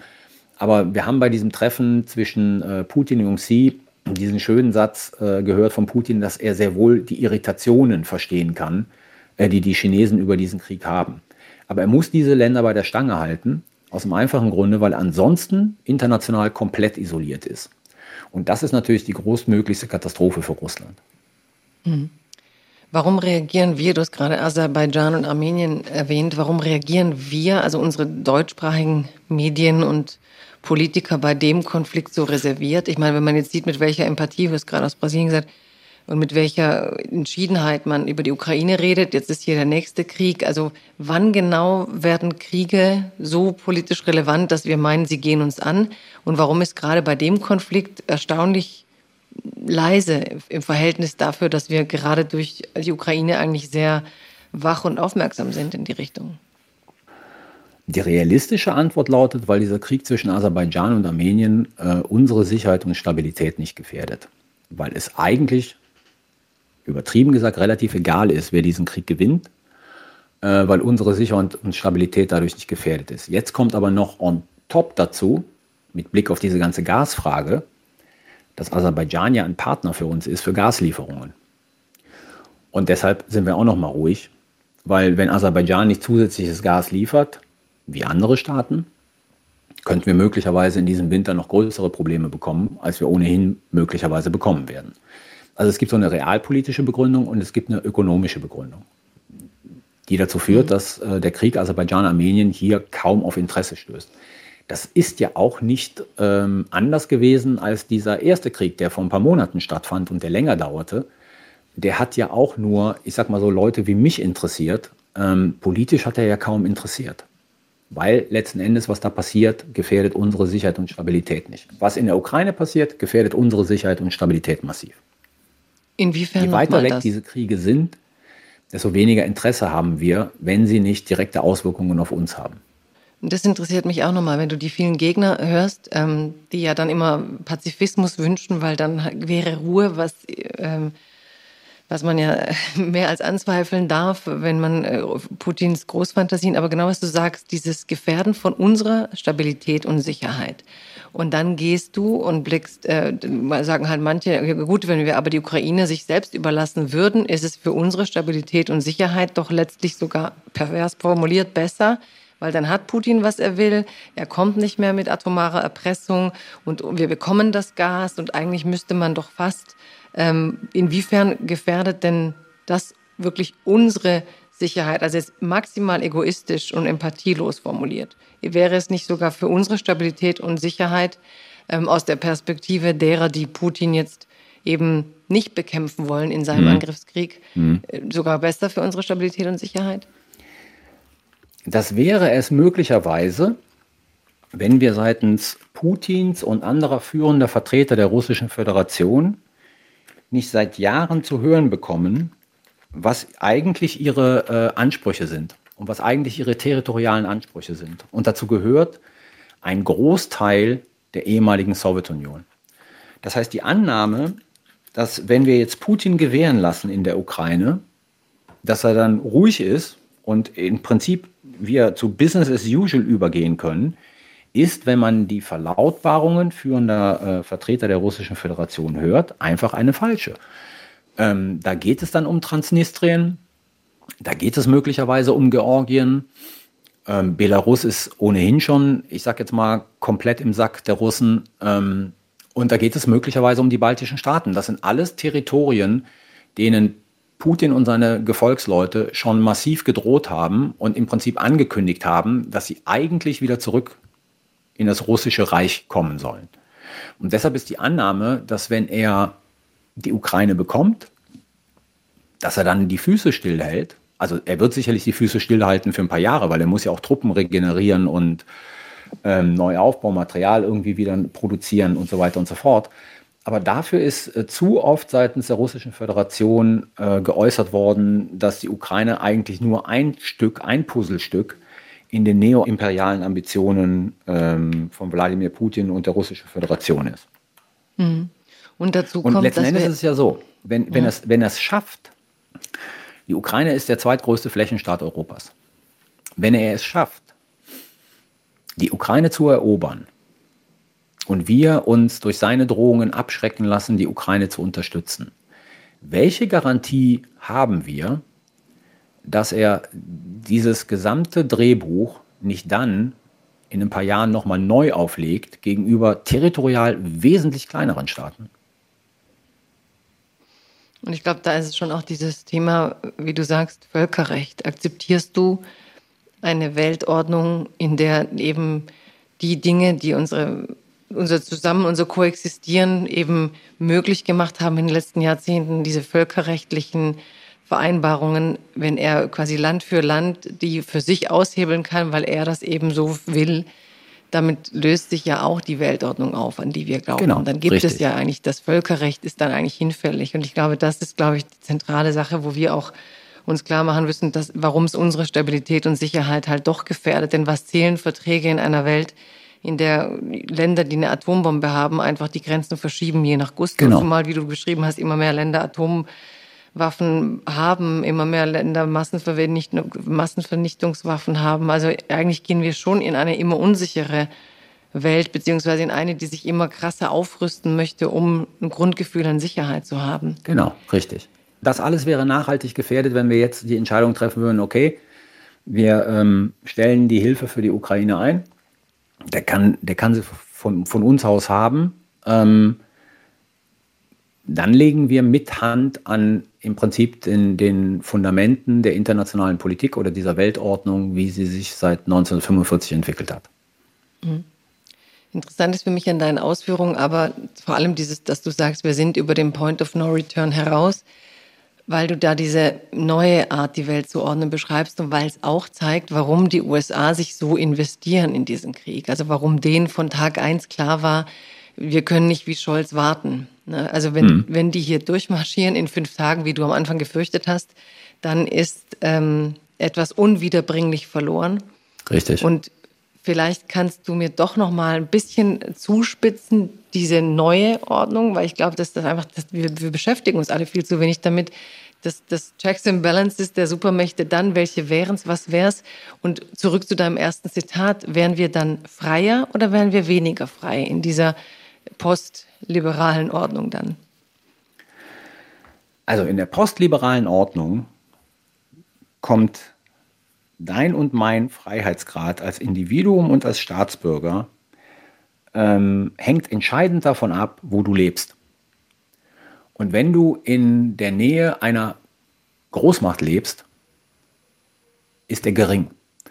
Weil diese Postordnung wird darauf basieren, dass diese Großmächte versuchen werden, sich diese Welt in Einflusssphären aufzuteilen. Das ist die Idee von, von ähm, Wladimir Putin. Das ist der Anspruch von, von den Chinesen für Asien halt Einflusssphären zu haben, in denen sie unbehelligt von der Einmischung der anderen Großmächte schalten und walten können, wie sie wollen. Und wenn man halt sozusagen in der, in der Nähe von so einer Großmacht lebt, sind die Freiheitsgrade, die man bekommt äh, oder die man haben wird, relativ eingeschränkt. So. Ich glaube, dass das einzige Korrektiv, das in dieser Welt, in die wir hineingleiten, sein wird, du hast es, du hast es angesprochen, mit Checks und Balances, das kommt ja aus der Innenpolitik, ähm, das klassische Macht- und Gegenmachtbildung sein wird. Also dass diese, diese Mächte sich gegenseitig in Balance halten durch ihre Stärke. Jeder wird zwar versuchen, ein bisschen stärker zu werden als der andere, aber letzten Endes äh, wird sich eine Balance äh, einstellen, die ja die direkte Konfrontation unmöglich macht und die internationale Politik reguliert. Also ich glaube, wir werden viel, viel stärker auf eine Welt zukommen, zustreben, in der äh, Macht- und Gegenmachtbildung, ähm, was schon immer eine Rolle gespielt hat, aber sozusagen sehr dominierend sein wird, in der, wie gesagt, internationale Institutionen, die werden nicht aufgelöst, weil das machen internationale Organisationen selten, man löst sie selten auf, die bleiben bestehen, aber sie werden an Bedeutung verlieren und die durch viel, viel stärker, das haben wir in den letzten 10, 15 Jahren auch schon beobachtet, aber es wird noch viel, viel stärker sozusagen an Bedeutung zunehmen, durch flexible Koalitionen der Willigen und der Fähigen. Und damit meine ich jetzt nicht nur militärisch, sondern ich meine auch ökonomisch, ich meine auch politisch, bei der Frage der Regulierung von, von Herausforderungen, die uns alle betreffen, also wie Klimawandel zum Beispiel, ähm, dass die viel stärker die internationale Politik dominieren werden. Und damit ist es natürlich eine potenziell instabilere Welt, in die wir hineingeraten. Ja, und vor allem, wenn du das jetzt mal zu Ende denkst, was du da beschreibst, ein, ein Konstrukt wie die Europäische Union, die ja auch dann gewachsen ist, aber ein, ein großer politischer ja, Körper, sag ich jetzt mal, mhm. äh, aus Ländern, die völlig verschiedene Bedingungen reinbringen. Ne? Dann hast du Slowenien, ja. dann hast du das viele ja dann eigentlich weg, denn der Anspruch dieser Einflusssphären ist ja ein Stück weit kolonial. Ne? Also Richtig, eigentlich ja. bin ich hier mächtig und hier ist die Peripherie, an der ich mein Reichtum und mein Land ausbauen darf. Richtig, und, genau. Und dann finde ich auch extrem beunruhigend an deiner ähm, an deiner Vision oder wie soll ich sagen, an deiner, der Möglichkeit dieser Entwicklung, dass es eben vielleicht gar kein Checks and Balances in dem Sinn geben kann, wie wir das kannten. Also wenn man sich das in Politik und Wirtschaft und du hast halt dann ähm, China, Indien, also du hast eben die anderen Mächte, Einflusssphären sind von der Staatsordnung halt autoritär. Und die einzige ja, das kommt noch dazu. Ja, das finde ich, das ist ja ein Wahnsinn, wenn du das vorstellst. Du hast dann, wir, also wenn das so ist, wenn wir gerade durch diese historische Phase gehen, dann kannst du ja den Verlust, den wir hätten, gar nicht klar genug machen. Und umgekehrt auch die Dimension, wenn dann die USA das Land bliebe, das eben die eigentlich stabile Demokratie hatte. Aber wir sehen ja auch, was da passiert mhm, mit den genau. Republikanern, mit der krassen äh, Zeit, die wir Trump an der Spitze gesehen haben. Aber er ist ja nicht das Problem, sondern dass du auch dort jene hast, die eigentlich so ein putinsches System durchaus genau. favorisieren würden. Richtig. Dass die Richtig. Demokratie, von der wir wirklich dachten, ne, so End of History mit Fukuyama, ähm, dass wir an einen Punkt kommen könnten, wo du halt End of Democracy haben könntest als. Zumindest was die großen Staaten anbelangt. Ja, ja. absolut richtig. Ja. Ja. Also bei den USA ist es offensichtlich der Fall. Also da, da wird ja, in vielen Bereichen gesellschaftlich schon die Uhr extrem zurückgedreht. Also mhm. da ist sicherlich sozusagen die Abtreibungsfrage nur symptomatisch für vieles andere. Richtig, ja. Ähm, aber wenn so ein Trump oder eine Trump-ähnliche Figur 25 wieder ins Weiße Haus einziehen wird, ähm, dann besteht durchaus die Möglichkeit, dass die USA de jure eine Demokratie bleiben, de facto aber so ein semi-autoritäres System sein werden.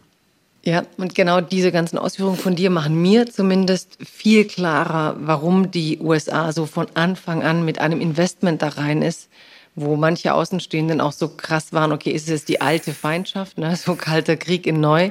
Aber wenn man sich die Situation so ansieht wie du, plus die Zukunftsmöglichkeit, die in der Gegenwart gerade entsteht, dann ist natürlich Nichthandeln auch eine Art Mitwirkung an der Entstehung genau. dieser Weltordnung. Genau, wenn man sich sozusagen diesen ganzen Vorlauf zum 24. Februar anschaut, dann gab es ja durchaus eine Phase, wo die beiden Administrationen Signale an die russische Föderation ausgesendet hat zur Abwendung dieses Krieges, einigen Forderungen die, äh, der Russen nachzukommen. Also vor allen Dingen mit der Frage sozusagen NATO-Mitgliedschaft der, der Ukraine. Und in dem Moment, in dem der Krieg ausgebrochen ist, haben sie, also eigentlich schon vorher, haben sie den Schwenk ähm, vollzogen, weil sie natürlich realisieren, dass dieser Krieg, ich, setz, ich, ich sage es mal anders, normalerweise, wenn man sich so Geschichte der internationalen Beziehungen in historischen Zyklen anguckt, dann hast du immer eine aufsteigende und eine, eine absteigende Macht, relativ gesehen zueinander. Ne? Das ist die Situation, in denen sich die USA und China befinden. Relativ gesehen ist die USA eine absteigende Macht, China ist eine aufsteigende Macht. Und historisch gesehen gibt es immer diese Situationen, wo es zu einem großen Krieg zwischen der aufsteigenden und der absteigenden Macht kommt. Und dann haben wir sozusagen entweder die Fortführung des alten Systems oder ein neues System, weil die aufsteigende Macht diesen Krieg gewinnt und die absteigende Macht noch weiter absteigt. Was, glaube ich, die beiden Administrationen sehr klar gesehen hat, ist, dass dieser Krieg in der Ukraine, und jetzt ist sozusagen Russland bei weitem nicht so stark wie die USA, aber genauso ein Systemwandel und Wechselkrieg ist, wie normalerweise Großmächte ihn führen. Also sollte sich Putin durchsetzen, wird diese Weltordnung sich noch schneller verändern, als sie sich ohnehin verändert. Und da das Bestreben der USA ja ist, diesen chinesischen Aufstieg hinauszuzögern, oder vielleicht ihn sogar zu verhindern, wissen Sie, dass ein Teil dieses Hinauszögerns und dieses Verhinderns in der Ukraine ist. Weil, wenn Putin sich durchsetzt und der Westen schwach wirkt, ist das natürlich auch eine fatale Signalwirkung an die Chinesen bei der Frage Taiwan. Und das will man verhindern. unter anderem. Mhm. Man hat es verhindern wollen und aus diesem Krieg, von dem viele dachten, der wird so nie sein, hatten wir jetzt doch sieben Monate Krieg mit äh, Dimensionen, von denen ich trotz allem glaube, dass viele sie dann immer wieder nicht für möglich halten, nicht weil sie es nicht sind, sondern weil unsere Verdrängungsleistungen so immens sind. Mhm. Ähm, ich habe im ehemaligen Jugoslawien, wir hatten Völkermorde und ja. plötzlich, ich sage trotzdem immer plötzlich, weil ich finde es schon immer wieder ein Erwachen, wenn das Böse so durchbricht. Mhm. Ähm, hast du in einem Nachbarland wieder, hatten wir Butcher, du siehst Kämpfe gegen die Zivilbevölkerung, mhm. immer neue Kriegsverbrechen, Kriegsgräuel. Wir haben eine Kriegsführung, die auf vielerlei Hinsicht darauf hindeutet, dass es eben um die Vernichtung auch dieses Volkes und ihrer Kultur geht.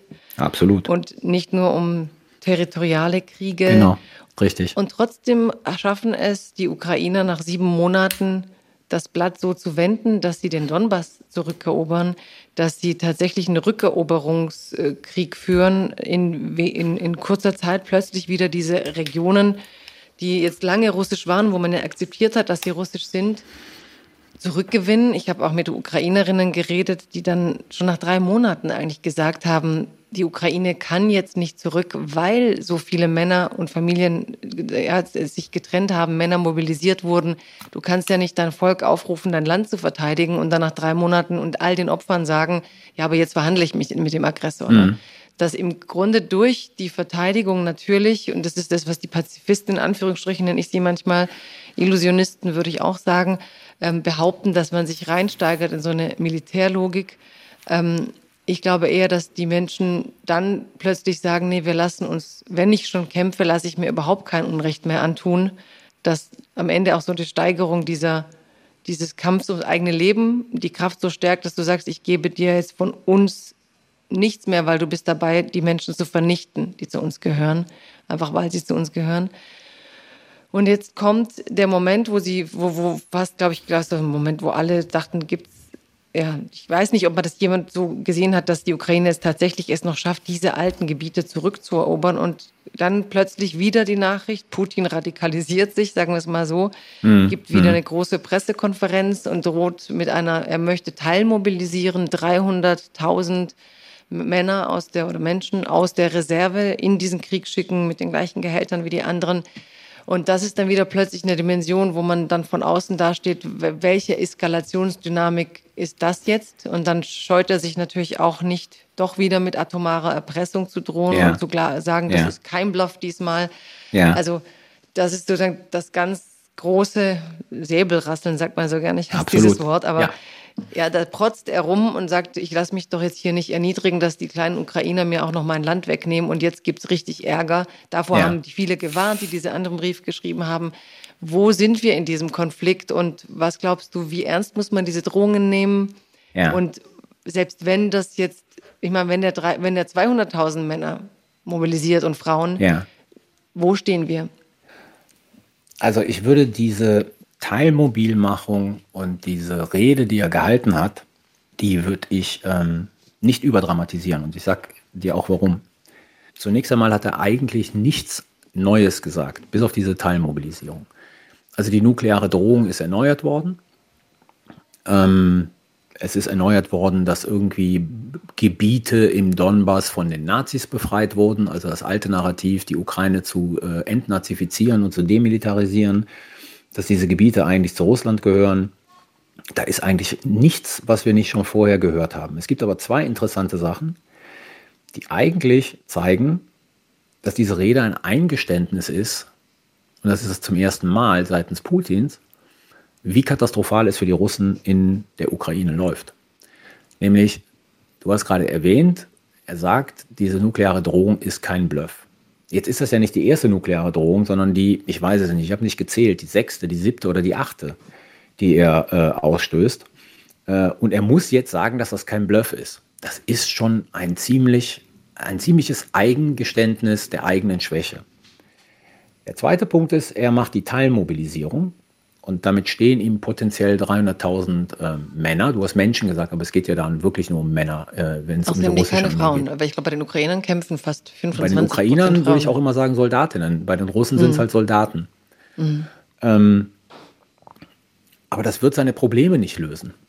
Diese Rede und diese Entscheidung bedient sehr stark die nationalistischen Kräfte in Russland, die die ersten waren, die nach dieser Offensive äh, bei denen es den Ukrainern gelungen ist, irgendwie 6000 Kilometer Territorium wieder zurückzuerobern, die offen davon gesprochen haben, dass es ein Krieg ist, dass er schlecht für Russland läuft und dass man jetzt eigentlich all in mit einer Generalmobilisierung reingehen sollte. Also ich glaube, diese Rede hat ganz, ganz viel innenpolitische Wirkung, ähm, die die Gemüter in einigen Kreisen beruhigen soll. Ich glaube nicht, dass diese Teilmobilisierung Putin helfen wird. Weil wir haben es da mit Reservisten zu tun. Ja, das sind äh, Männer, die Militärerfahrung haben. Äh, Shogoi hat davon geredet, es geht um Spezialisten und äh, es geht um Leute, die kampferfahren sind. Aber letzten Endes reden wir von Männern, die seit längerem aus dem Militär draußen sind. Die muss man erstmal wieder neu ausbilden oder ausbilden. Also dauert das. Und so viel Zeit hat er nicht. Äh, dann ist die Frage, wie werden die ausgerüstet? Und wenn wir sehen, dass in die Ukraine wirklich mittlerweile sehr, sehr altes Gerät reingeschickt wird an Panzern und so, dann stellt sich doch einem die Frage, wie gut ausgerüstet gehen eigentlich diese 300.000, wenn sie dann irgendwann mal in der Ukraine aufschlagen, was auch noch Monate dauern wird. Äh, wie, gut gehen, wie gut ausgerüstet gehen die eigentlich da rein und wie stark erhöhen die die Kampfkraft? Also für mich ist diese Rede eigentlich ein indirektes Eingeständnis Putins, wie katastrophal diese ganze Situation in der Ukraine läuft. Und da ist ähm, wenig Eskalatorisches dabei, sondern das sind Akte der Verzweiflung. Ich sage nicht, dass das in ein paar Monaten nicht irgendwas drehen kann äh, on the ground in der Ukraine. Es hängt sehr stark davon ab, wie die Ukraine weiterkämpft, wie die Ukraine ihre eigenen Probleme, also logistisch und personalmäßig in den Griff bekommt, wie die weiteren Waffenlieferungen von NATO und der EU sein werden. Aber letzten Endes ist es so, dass diese Rede eigentlich ein großes Eingeständnis ist, wie sehr die russische Föderation in der Ukraine bislang gescheitert ist. Aber was er ja mit diesem Vorhaben macht, ist, bisher hat man immer das Gefühl, das ist seine Operation. Klar, das Land, aber er hält das Land ja mit repressiven Mitteln im Schach in großen Teilen. Es gibt immer mehr auch öffentlich bekannte Figuren, Popsängerinnen, die sich gegen seinen Krieg aussprechen.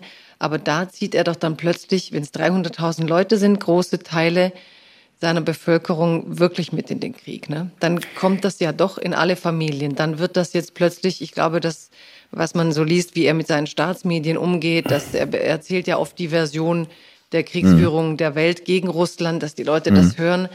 Aber in dem Moment, wo du 300.000 Leute mobilisieren willst, äh, hast du ja auch 300.000 Familien in den Krieg mit reingezogen. Was glaubst das du, welche ist, Auswirkungen wird es in Russland haben? Das wird sehr stark davon abhängen, ähm, woher diese Leute kommen. Also ich habe heute ähm, irgendwo gelesen, dass es Quoten geben soll. Also welche sozusagen Bezirke wie viel rekrutieren müssen. Und wenn er sich, äh, wenn sich da die Quoten wieder, ich sage jetzt mal, auf den, äh, auf den Osten und den Süden Russlands konzentrieren, dann geht es dann geht's hauptsächlich wieder nur um die ethnischen Minderheiten. Dann wird dieser Krieg weiterhin zwar medial, aber nicht physisch in Moskau und St. Petersburg stattfinden.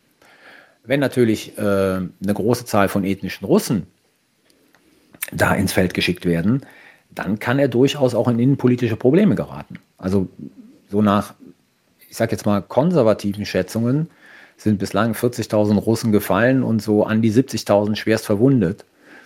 Die kamen halt alle von den, nicht alle, aber die meisten von den ethnischen Minderheiten wenn da 40.000 äh, Gefallene und 70.000 Schwerstverwundete von den Russen, äh, den ethnischen Russen sind, dann kann das natürlich die innenpolitische Opposition in Russland nochmal extrem drehen und stärken. Also er geht damit ja, genau ein hohes Risiko ein, meines Erachtens. Genau, und das meine ich. Also zweifache also Art und Weise gesellschaftlich und sozusagen was den Konfliktverlauf in der Ukraine anbelangt. Genau, weil eigentlich könnte er sich damit auch einen Boomerang bauen, dass Richtig. es plötzlich ein Krieg ist, wo genau. Leute sich fragen, muss ich eigentlich meine Familie zerstören, um, um dem Mann seine Größenfantasien genau. zu verwachsen? Also er droht da eigentlich mit was und wobei, wie du sagst, ich weiß nicht, wie die Reserven dann reichen von der Peripherie, ob er es damit überhaupt so voll, also seine, seine Reservearmee so voll bekommt, wie er sich das wünscht. Richtig, genau das. Also Wenn er geht damit sagen, ein hohes Risiko ein und das zeigt sozusagen, wie ja, wie, wie verzweifelt im Prinzip für äh, die russische Staatsführung die Situation in der Ukraine ist. Und er kriegt mhm. damit kein einziges seiner Probleme in der Ukraine gelöst. Er kriegt das Personalproblem gelöst, aber er kriegt sozusagen die Logistik nicht gelöst. Er kriegt damit nicht gelöst, dass die russische Armee bis heute noch keine ähm, äh, Lufthoheit hat. Also all die Sachen, die dazu geführt haben, dass die Ukrainer seit zwei Wochen so erfolgreich sein können, kriegt er mit dieser Teilmobilisierung überhaupt nicht in den Griff. Du sagst immer wieder, der Sieg der Ukraine ist unwahrscheinlich, aber man muss an den Verhandlungstisch und das zu Bedingungen, Richtig. die dann nicht Russland diktieren kann. Wo genau. stehen wir denn aktuell? Wenn man sagt, äh, die Ukraine hat Gebiete unerwarteterweise zurückgewonnen, wenn er jetzt Teilmobilisierung macht, von der man aber doch sehr schnell durchschauen kann, dass sie ihm eigentlich nicht realistisch ist oder ihm sogar schaden könnte im eigenen ja. Land. Wo sind wir verhandlungsnähe mäßig? Wir sind noch immer weit von Verhandlungen entfernt und die werden noch komplizierter werden, wenn es der Russischen Föderation gelingt, diese Referenten durchzuführen also Referenten ist schon ohnehin das falsche Wort, weil es sind ja sozusagen Fake-Referenten, keine richtigen genau, Also er möchte nochmal die Gebiete, die zurückerobert worden sind und wo eben russischstämmige Bevölkerung ist, äh, Richtig. zu einem Referendum bitten, damit sie sagen, ne, wo gehören sie hin? Genau. Äh, die werden natürlich äh, dafür ähm, abstimmen, Teil von Russland zu werden. Dann ist die Frage, wird das die Duma akzeptieren und dann sind sie Teil von Russland. Und damit werden Verhandlungen erstmal sehr äh, auf die lange Bank geschoben. Wichtig wäre es momentan, und die Ukrainer bereiten das vor, aber die Frage ist sozusagen, wie lange brauchen sie, dass es nochmal eine zweite Offensive gibt, die ähnliche Erfolge hat äh, wie die erste Offensive. Und zwar bevor die russische Föderation anfängt, da diese 300.000 Mann reinzupumpen. Weil dann kann eine Situation entstehen, möglicherweise, in der sich immer mehr durchsetzt, jetzt vielleicht nicht bei Putin, aber sozusagen in seinem engsten Kreis, dass eine Weiterführung dieses Krieges das Risiko birgt, mehr Verluste territorialer Art und natürlich auch von Menschen, aber ich glaube, Menschen sind äh, da relativ egal, äh, territorialer Art äh, zu haben, als sozusagen Konsolidierung von dem, was man hat. Und klassischerweise ist das immer eine gute Situation bei, bei Kriegen und bei äh, Auseinandersetzungen, wo man sich dann an den Verhandlungstisch begeben kann, um auszuloten, äh, was möglich ist. Aber da sind wir noch lange nicht. Wenn diejenigen, die eine andere Position vertreten als du, die sagen, man muss jetzt sofort aufhören mit dem Krieg, sofort verhandeln, der Krieg kostet eben nur unnötige Opfer. Äh, was glaubst du, wie müsste, also rein fiktional wieder als Denkspiel, wir machen mhm. jetzt von heute auf morgen Agreement, ja, jetzt darf plötzlich äh, Putin verhandeln mit, also Russland mit der Ukraine. Was wäre jetzt dort da überhaupt Verhandlungsgegenstand und was wäre die Aussicht, dass das was wird? Also die russische Armee hockt noch immer auf, ich weiß nicht, 18 Prozent des ukrainischen Territoriums. Und das muss man sich einfach mal vergegenwärtigen. Das ist, die hockt im Prinzip auf Bayern, Baden-Württemberg und Teilen von Hessen, wenn man das mit der Bundesrepublik Deutschland vergleicht. Und die werden sie für sich beanspruchen. Und die werden sie dauerhaft von der Ukraine abtrennen wollen. Das wäre sozusagen das Ergebnis. Und jetzt kann man sagen, ja gut, dann ist es halt so. Aber was wir ja sehen, ist ja bereits jetzt, dass in den russisch besetzten Gebieten in der Ukraine russische Soldaten Massaker an Zivilbevölkerung äh, verüben. Und die würden damit nicht aufhören, die würden weitergehen. Also das heißt, wir würden Russland für seine Aggression belohnen und für die Ukrainer würde das Sterben nicht aufhören. Und in der Kombination, glaube ich, ist jeder, der sagt, die Fortführung des Krieges erzeugt mehr Opfer, ist komplett auf dem Holzweg, weil die Offensive, die wir hatten vor zwei Wochen, hat Menschen befreit, die ansonsten Opfer russischer Aggression geworden wären. Also ich finde das Argument an sich total verquert, äh, zu sagen, wenn wir den Krieg jetzt stoppen, stoppen wir das Sterben. Das stimmt für den Teil der Soldaten, aber das stimmt nicht für die Zivilbevölkerung dann in den russisch besetzten Gebieten. Ich glaube, das ist auch ein wichtiger Hinweis, dass der Krieg gegen die Zivilbevölkerung von vielen komplett ausgeblendet wird. Also wenn es genau, da hier richtig. nur um territoriale Kriegsführung gehen würde, würde Putin einen ganz anderen Krieg führen. Genau. Also es geht ihm darum, hier wirklich dieses Volk mit zu vernichten. Und dann sind wir wieder im Gebiet, wo andere sagen, ja, heute ist alles ganz schnell Genozid, aber die Beobachter sind vor Ort und die Sachen, die man sieht, die sprechen schon für sich und eben. Also ich ja. bin kein Genozidforscher, aber alle Genozidforscher, die ich kenne, sagen ja. laut äh, ich glaube, das ist eine Konvention zum Genozid äh, seitens äh, im Rahmen der Vereinten Nationen, ähm, da werden viele Kriterien erfüllt. Also das heißt, da gibt es Genozide an der ukrainischen Bevölkerung. Und dass Russland diese ukrainische Identität vernichten will, ist von Russland ja auch offen geäußert worden. Richtig, also es ist ja. ja. nicht sozusagen, wo wir uns so im, im Spekulativen befinden. Da gehen wir zurück auf diesen ähm, Hobbyhistoriker-Aufsatz, den Putin da 2020 im Sommer veröffentlicht hat. Da gehen wir zu seiner Rede, ich glaube am zweiten oder am dritten Tag des Krieges vor dem Nationalen Sicherheitsrat. Und da werden die Motive ganz klar. Die Ukraine aus Putins Sicht ist sozusagen äh, eine historische Fehlentwicklung. Es gibt keine Ukraine und damit gibt es auch keine ukrainische Identität. Es gibt da im Prinzip nur Russen, die da leben. Ja? Und die gehören alle zurück nach Russland. Und wer sich dagegen irgendwie stellt, verwirkt sein physisches Existenzrecht. Und wir sehen, dass ähm, Kinder deportiert werden und ähm, Menschen, deren einziger Fluchtweg aus Mariupol zum Beispiel war, nach Russland zu gehen, in Lagern gesteckt werden, weil die halt umerzogen werden sollen. Die sollen wieder zurückkehren und sich als Russen empfinden. Also hier wird das ganze Instrumentarium eines Vernichtungskrieges äh, bespielt. Und jetzt gibt es immer Historiker, die wollen das nur reservieren, sozusagen für den Vernichtungskrieg äh, von Nazi-Deutschland. Aber ich glaube, hier ist es gerechtfertigt, auch angesichts der, Äußerungen und der Praktiken der Akteure, äh, zu sagen, hier findet ein Vernichtungskrieg statt. Ja, und ich finde es auch wichtig, da die Perspektive der Betroffenen reinzubringen. Ja, also bei aller Expertise, ich meine, die Ukrainer selbst, äh, wir müssen auch lernen, denen zuzuhören. Und sie sagen, ja. wir werden angegriffen, wir werden vernichtet, wir sehen, wie unsere Familienmitglieder vernichtet werden. Also wir müssen ja diesen ähm, auch denen zuhören, so wie damals im ehemaligen Jugoslawien, diejenigen, die vernichtet werden, wissen ja auch etwas ähm, über den Feind, der sie vernichtet. Also ich glaube, genau, dass richtig. ich mich manchmal auch wirklich Gänsehaut bekomme, wenn andere sich so kalt drüber beugen und meinen, sie entscheiden aber, ab wann ein Volk so vernichtet wird. Ne? Ja, also da, ja. ich denke, da muss man eine gute Mischung finden zwischen dieser objektiven Analyse, aber auch wirklich die Menschen, die um ihr Überleben kämpfen, eine Stimme zu geben und, und es hörbar zu machen und es auch zu, zu, zu bezeugen. Ich glaube, ein ganz großer Dienst, den wir im Moment ähm, international leisten können, ist dorthin zu gehen und zu bezeugen oder auch eben diese Dinge ins Gedächtnis zu rufen. Absolut richtig, da bin ich bei dir. Ja, und sorry, wenn ich, aber mich gerade von dir interessiert, was ich nicht genau verstehe, vor vier Tagen, ich meine, Biden war ja immer wirklich ganz klar. Vor vier Tagen kam jetzt aber in der Times der Bericht, dass er bei Lieferung neuer schwerer Waffen jetzt neuerdings zögert. Die ersten haben dann gesagt, ah, jetzt ist er doch eigentlich wie Scholz, was einfach äh, albern ist, denn Biden ist von Tag eins eigentlich klar, dass sie die Ukraine unterstützen wollen. Sie gehen sogar weiter als du. Sie sagen, die Ukraine muss diesen Krieg gewinnen. Mhm. Also die gehen tatsächlich in die extreme äh, Kriegsführung und wollen das Ziel, den, den Sieg dieser Ukraine, wobei sie den auch nie präzisieren. Aber hast genau. du was gelesen, warum Biden jetzt zögert mit der Lieferung schwerer Waffen? Naja, weil also die USA kommen, auch die USA kommen mittlerweile an die Grenzen dessen, was sie liefern können, ohne ihre eigenen Bestände substanziell zu gefährden. Und letzten Endes muss man einfach sehen, das, worum es jetzt geht, angesichts von Offensiven der Ukrainer, sind halt Schützenpanzer und Panzer, also Kampfpanzer.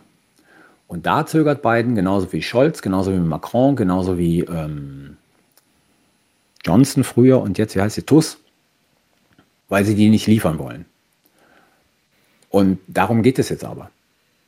Und da ist irgendwie so eine Grenze, weil man glaubt, das würde die russische Föderation dann zu einer Eskalation ver, äh, verleiten, also zu einer nuklearen Eskalation verleiten. Jetzt hat Biden aber auch gleichzeitig in diesem 60 Minutes, ABC, glaube ich, ist das Interview, äh, nochmal Putin sehr deutlich vor dem Einsatz von Nuklearwaffen gewarnt und ihm angedroht, dass es da auf jeden Fall eine Reaktion geben würde. Und gleichzeitig hat die amerikanische Administration den Europäern gesagt, jeder kann liefern, was er will. Also es ist eine Zögerlichkeit der USA. Ich glaube, das hat auch sehr stark was mit den Midterms zu tun. Ja?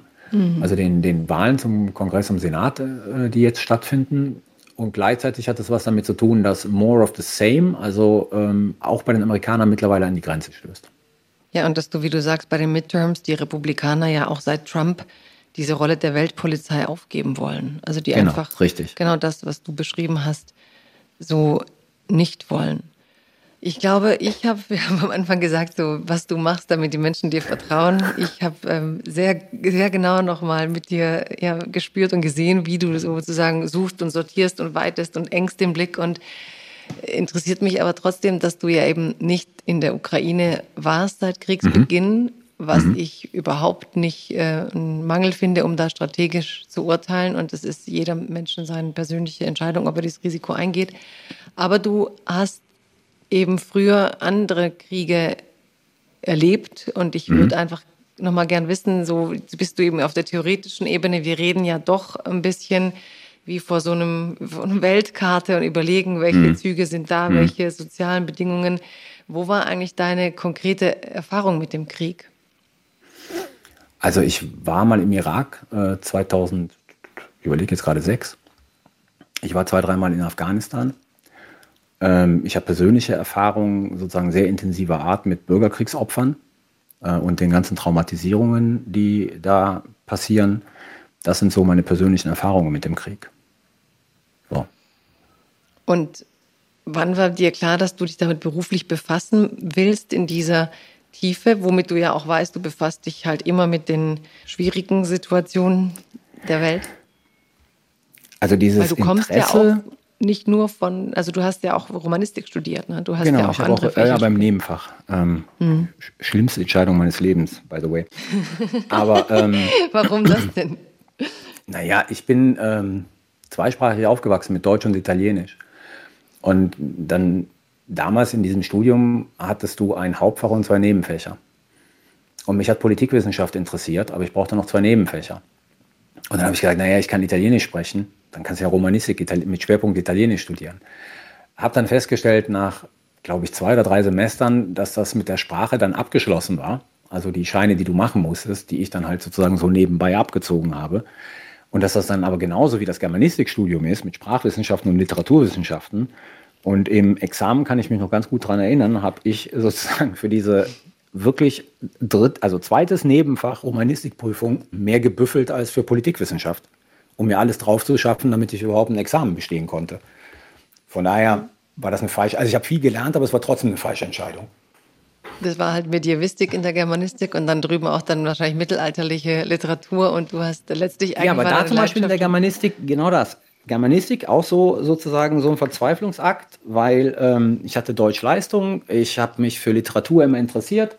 Dann habe ich gesagt, dann studiere doch Germanistik und habe festgestellt, das betrifft jetzt nur mich, nicht keine generelle Kritik an der Germanistik, liebe Kolleginnen, die zuhören sollten.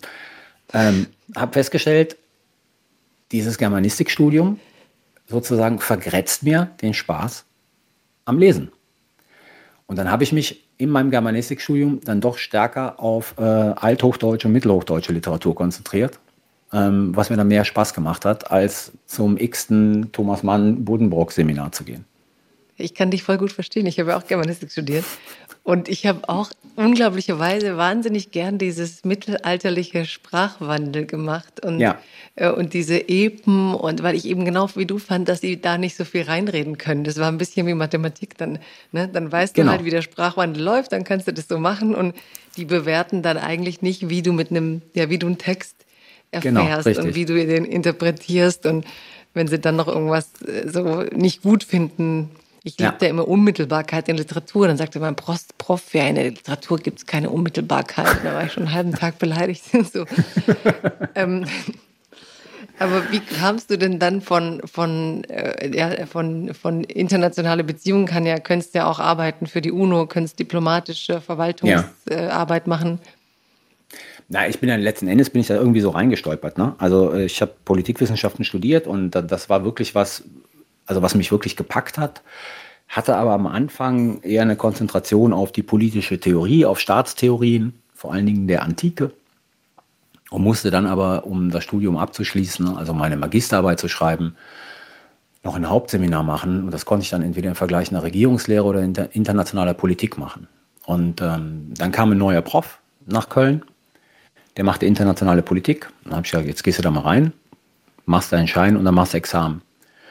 Und dann war ich bei dem und in Köln gab es so eine Tradition, die, ähm, das ist so diese Köln-Bonner Tradition der, der Politikwissenschaft, die Politikwissenschaft, äh, die internationale Politik sehr stark zeitgeschichtlich betrieben hat, was toll war, aber letzten Endes nie so ganz mein Ding. Und der plötzlich eröffnete mir letzten Endes den Zugang zu Theorien und Methoden der internationalen Politik. Und das fand ich total faszinierend, habe eine Hausarbeit geschrieben, die fiel dann für meine Verhältnisse schlecht aus, Du warst einen halben Tag wegen deinem Germanistikprof irgendwie sauer. Ich war dann einen Monat sauer und habe gesagt, jetzt machst du noch eins. Und so habe ich mich dann da reingekniet. Und da in dessen theoretischer Denke Sicherheit eine sehr zentrale Rolle spielt, bin ich halt auch auf diese Sicherheit und verteidigungspolitische Schiene gekommen. Und seitdem interessiere ich mich eigentlich für Konflikte. Stärker für zwischenstaatliche als für innerstaatliche Konflikte, aber ich interessiere mich sehr stark für Konflikte.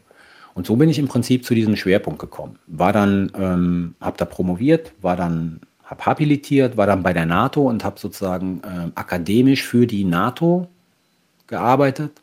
Und da spielten halt auch diese ganzen Konflikte eine Rolle, wo die NATO involviert war. Und so bin ich halt an diesem Thema, ähm, also in dieses Thema immer mehr reingekommen und das hat mich einfach interessiert. Ich war fünf Jahre, nee, vier, vier Jahre, viereinhalb Jahre, war ich in Rom ähm, in Rom gibt es das NATO Defense College. Das ist eine Ausbildungseinrichtung für höhere Offiziere der NATO. Und die NATO hatte sich äh, 2002 entschieden, dort ein Forschungsinstitut aufzubauen, das aber die Strukturen in Brüssel beraten sollte und für die Strukturen in Brüssel arbeiten sollte. Und da habe ich mich beworben und dann bin ich genommen worden und dann habe ich da vier, viereinhalb Jahre gearbeitet. Und da eigentlich das ähm, Handwerk letztlich, das dann später auch in deiner Professur und eben das, was du heute betreibst, äh, da hast du dich dann eingearbeitet in, da, in diese Welt der Kriegsforschung. Ja, genau. Weil das ja ein zentraler Bestandteil ist, sozusagen die Beobachtung militärischer Konflikte und auch die Frage sozusagen, wie soll die NATO reagieren. Also da wurden die Kenntnisse, die ich vorher schon hatte, nochmal sehr stark vertieft, aber auch immer abgeglichen äh, mit, ähm, wofür ich eigentlich ganz glücklich bin, mit operativen Erfahrungen. Mhm. Also ich habe ein besseres Verständnis dafür heute, wie eigentlich militärische Planer vorgehen, wie die auf Sachen gucken. Und es gibt ja halt immer diesen, diesen Gap zwischen den theoretischen Arbeiten und den operativen Erfordernissen. Und das habe ich in der NATO ganz gut gelernt, sozusagen, äh, wie man diese Brücke schlagen kann. Und guckst du dann mit der Brille der NATO oder war das unabhängig? Nee, das war unabhängig. Das war unabhängig. Also es gab durchaus, also als ich für die NATO gearbeitet habe, gab es natürlich durchaus Aufträge zu gucken, äh, sozusagen, ich sage jetzt mal so, was kann NATO irgendwo machen? Mhm. Aber es gab da halt auch immer diese Aufträge zu sagen, was passiert da eigentlich? Unabhängig davon, ob da irgendjemand was machen soll oder nicht im Rahmen der NATO. Ne? Sondern einfach nur zu gucken, was passiert da eigentlich in bestimmten Gegenden. Damals hatte ich noch einen Schwerpunkt auf dem Persischen Golf und Mittleren und Nahen Osten. Ähm, was passiert da eigentlich? Wie, wie sind die Konstellationen, wie entwickeln sich Sachen? Und das sind sozusagen diese Hintergrundpapiere, die du dann rüberschiebst nach Brüssel. Und dann kommen eigentlich die Leute, die sich dann die Frage stellen, kann die NATO was machen? Was sollte die NATO machen? Und wo sind die Grenzen von NATO-Engagement? Und was ist aus deiner Leidenschaft für die Staatslehren der Antike geworden? Also ich bin bis heute noch immer ähm, ein großer Platon-Fan. Mhm. So.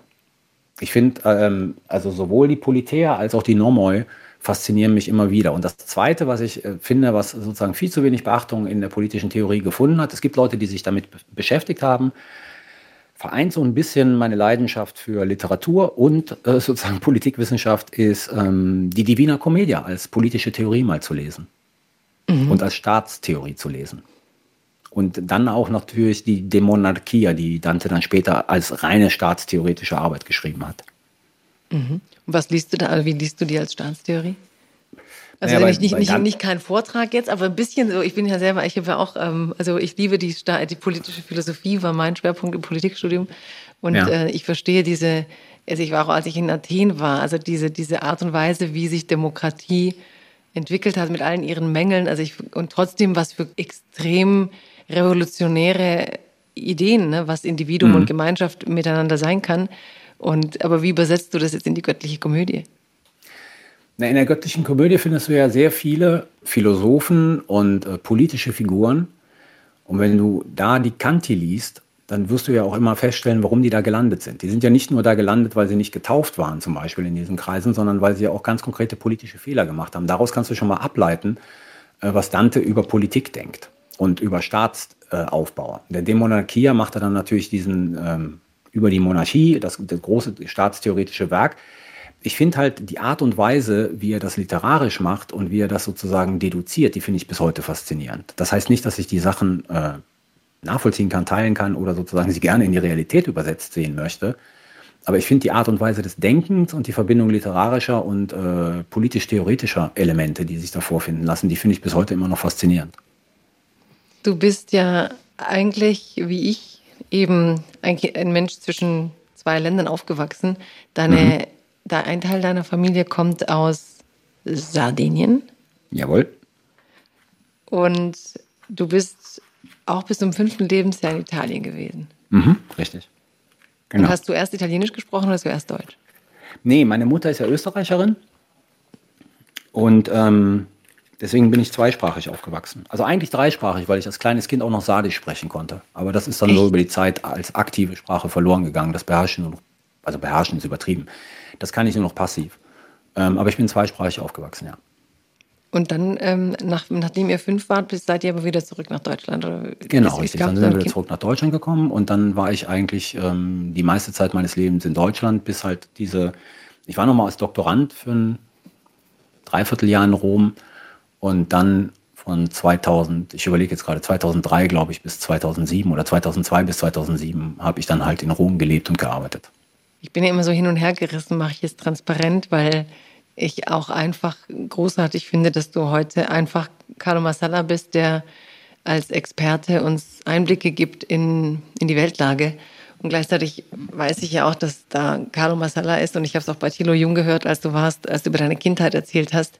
Ja. Und du eben auch ein Kind von, dein Vater war dann Gastarbeiter, ne? Also. Mhm, genau von Gastarbeitern Ja, meine Mutter ja eigentlich auch. Ich finde das ja immer so komisch, dass man sozusagen Österreicher nie als Gastarbeiter gesehen hat. Aber die ist halt auch als 18-jähriges Mädchen mhm. irgendwie nach Deutschland gekommen. Hm, ja gut, aber sie hat halt dann schon Deutsch gesprochen. das stimmt allerdings, ja. Ja. Und vielleicht auch andere, vielleicht gab es schon da andere bilaterale Beziehungen, aber eigentlich fand ich ja ganz interessant, äh, wie du auch so über die deutschen Behörden und über deine Jugend ja, wie, wie war Carlo Massala eigentlich als Junge oder als junger Mann? Warst du mehr italienische, also für dich auch ein bisschen Italiener, weil es dein Vater war? Oder hast du gleich gedacht, ich bin Deutscher? Oder war das so ein Prozess? Nein, das war ein Prozess. Also diese Identifikation, ähm, die dazu geführt hat, dass ich heute eigentlich über sagen würde, ich bin Deutscher mit italienischen Wurzeln. Also das hat bei mir schon wirklich lange gebraucht. Ich war ein, ein, ein kleines, wildes, wütendes Kind. So, und ähm, als ich dann Jugendlicher war, war ich weiterhin wild und wütend. Ein bisschen größer, aber wild und wütend. Und das hatte sehr viel natürlich damit zu tun, wie ich ähm, diese deutsche Gesellschaft damals erlebt habe.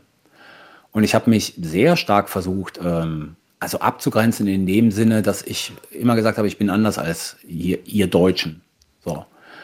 Ähm, aber das, wie gesagt, das war nur so ein Spiegel dessen, wie ich empfunden habe, dass Teile der deutschen Gesellschaft mir gegenübergetreten sind die bei mir dann halt nicht dazu geführt haben, sozusagen, dass, dass dieser Wunsch bestand, äh, jetzt möglichst so zu sein wie die Deutschen, um akzeptiert zu werden, sondern dabei war bei mir eher so dieser Widerstand und äh, so dieses Gefühl, und das ist rein subjektiv, ne, weil es vielleicht objektiv gar nicht so war, aber rein subjektiv war halt dieses Empfinden, ja, ihr akzeptiert mich, uns noch immer nicht hier. Also gehe ich jetzt mal einen Schritt zurück und ähm, spiegel euch das wieder durch meine ja, Aggressivität, vor allen Dingen in verbaler Art. Und war es ja. wirklich dir gegenüber oder war es mehr deinem Vater oder deinen Eltern gegenüber? Nee, bei meinem Vater habe ich das interessanterweise so nie erlebt. Also ich kann mich, ich habe im, im, Anschluss an dieses Gespräch mit Thilo Jung auch mal lange darüber nachgedacht, ob ich jemals aktiv mitbekommen habe, dass mein Vater diskriminiert wurde. Und ich kann mich echt nicht daran erinnern.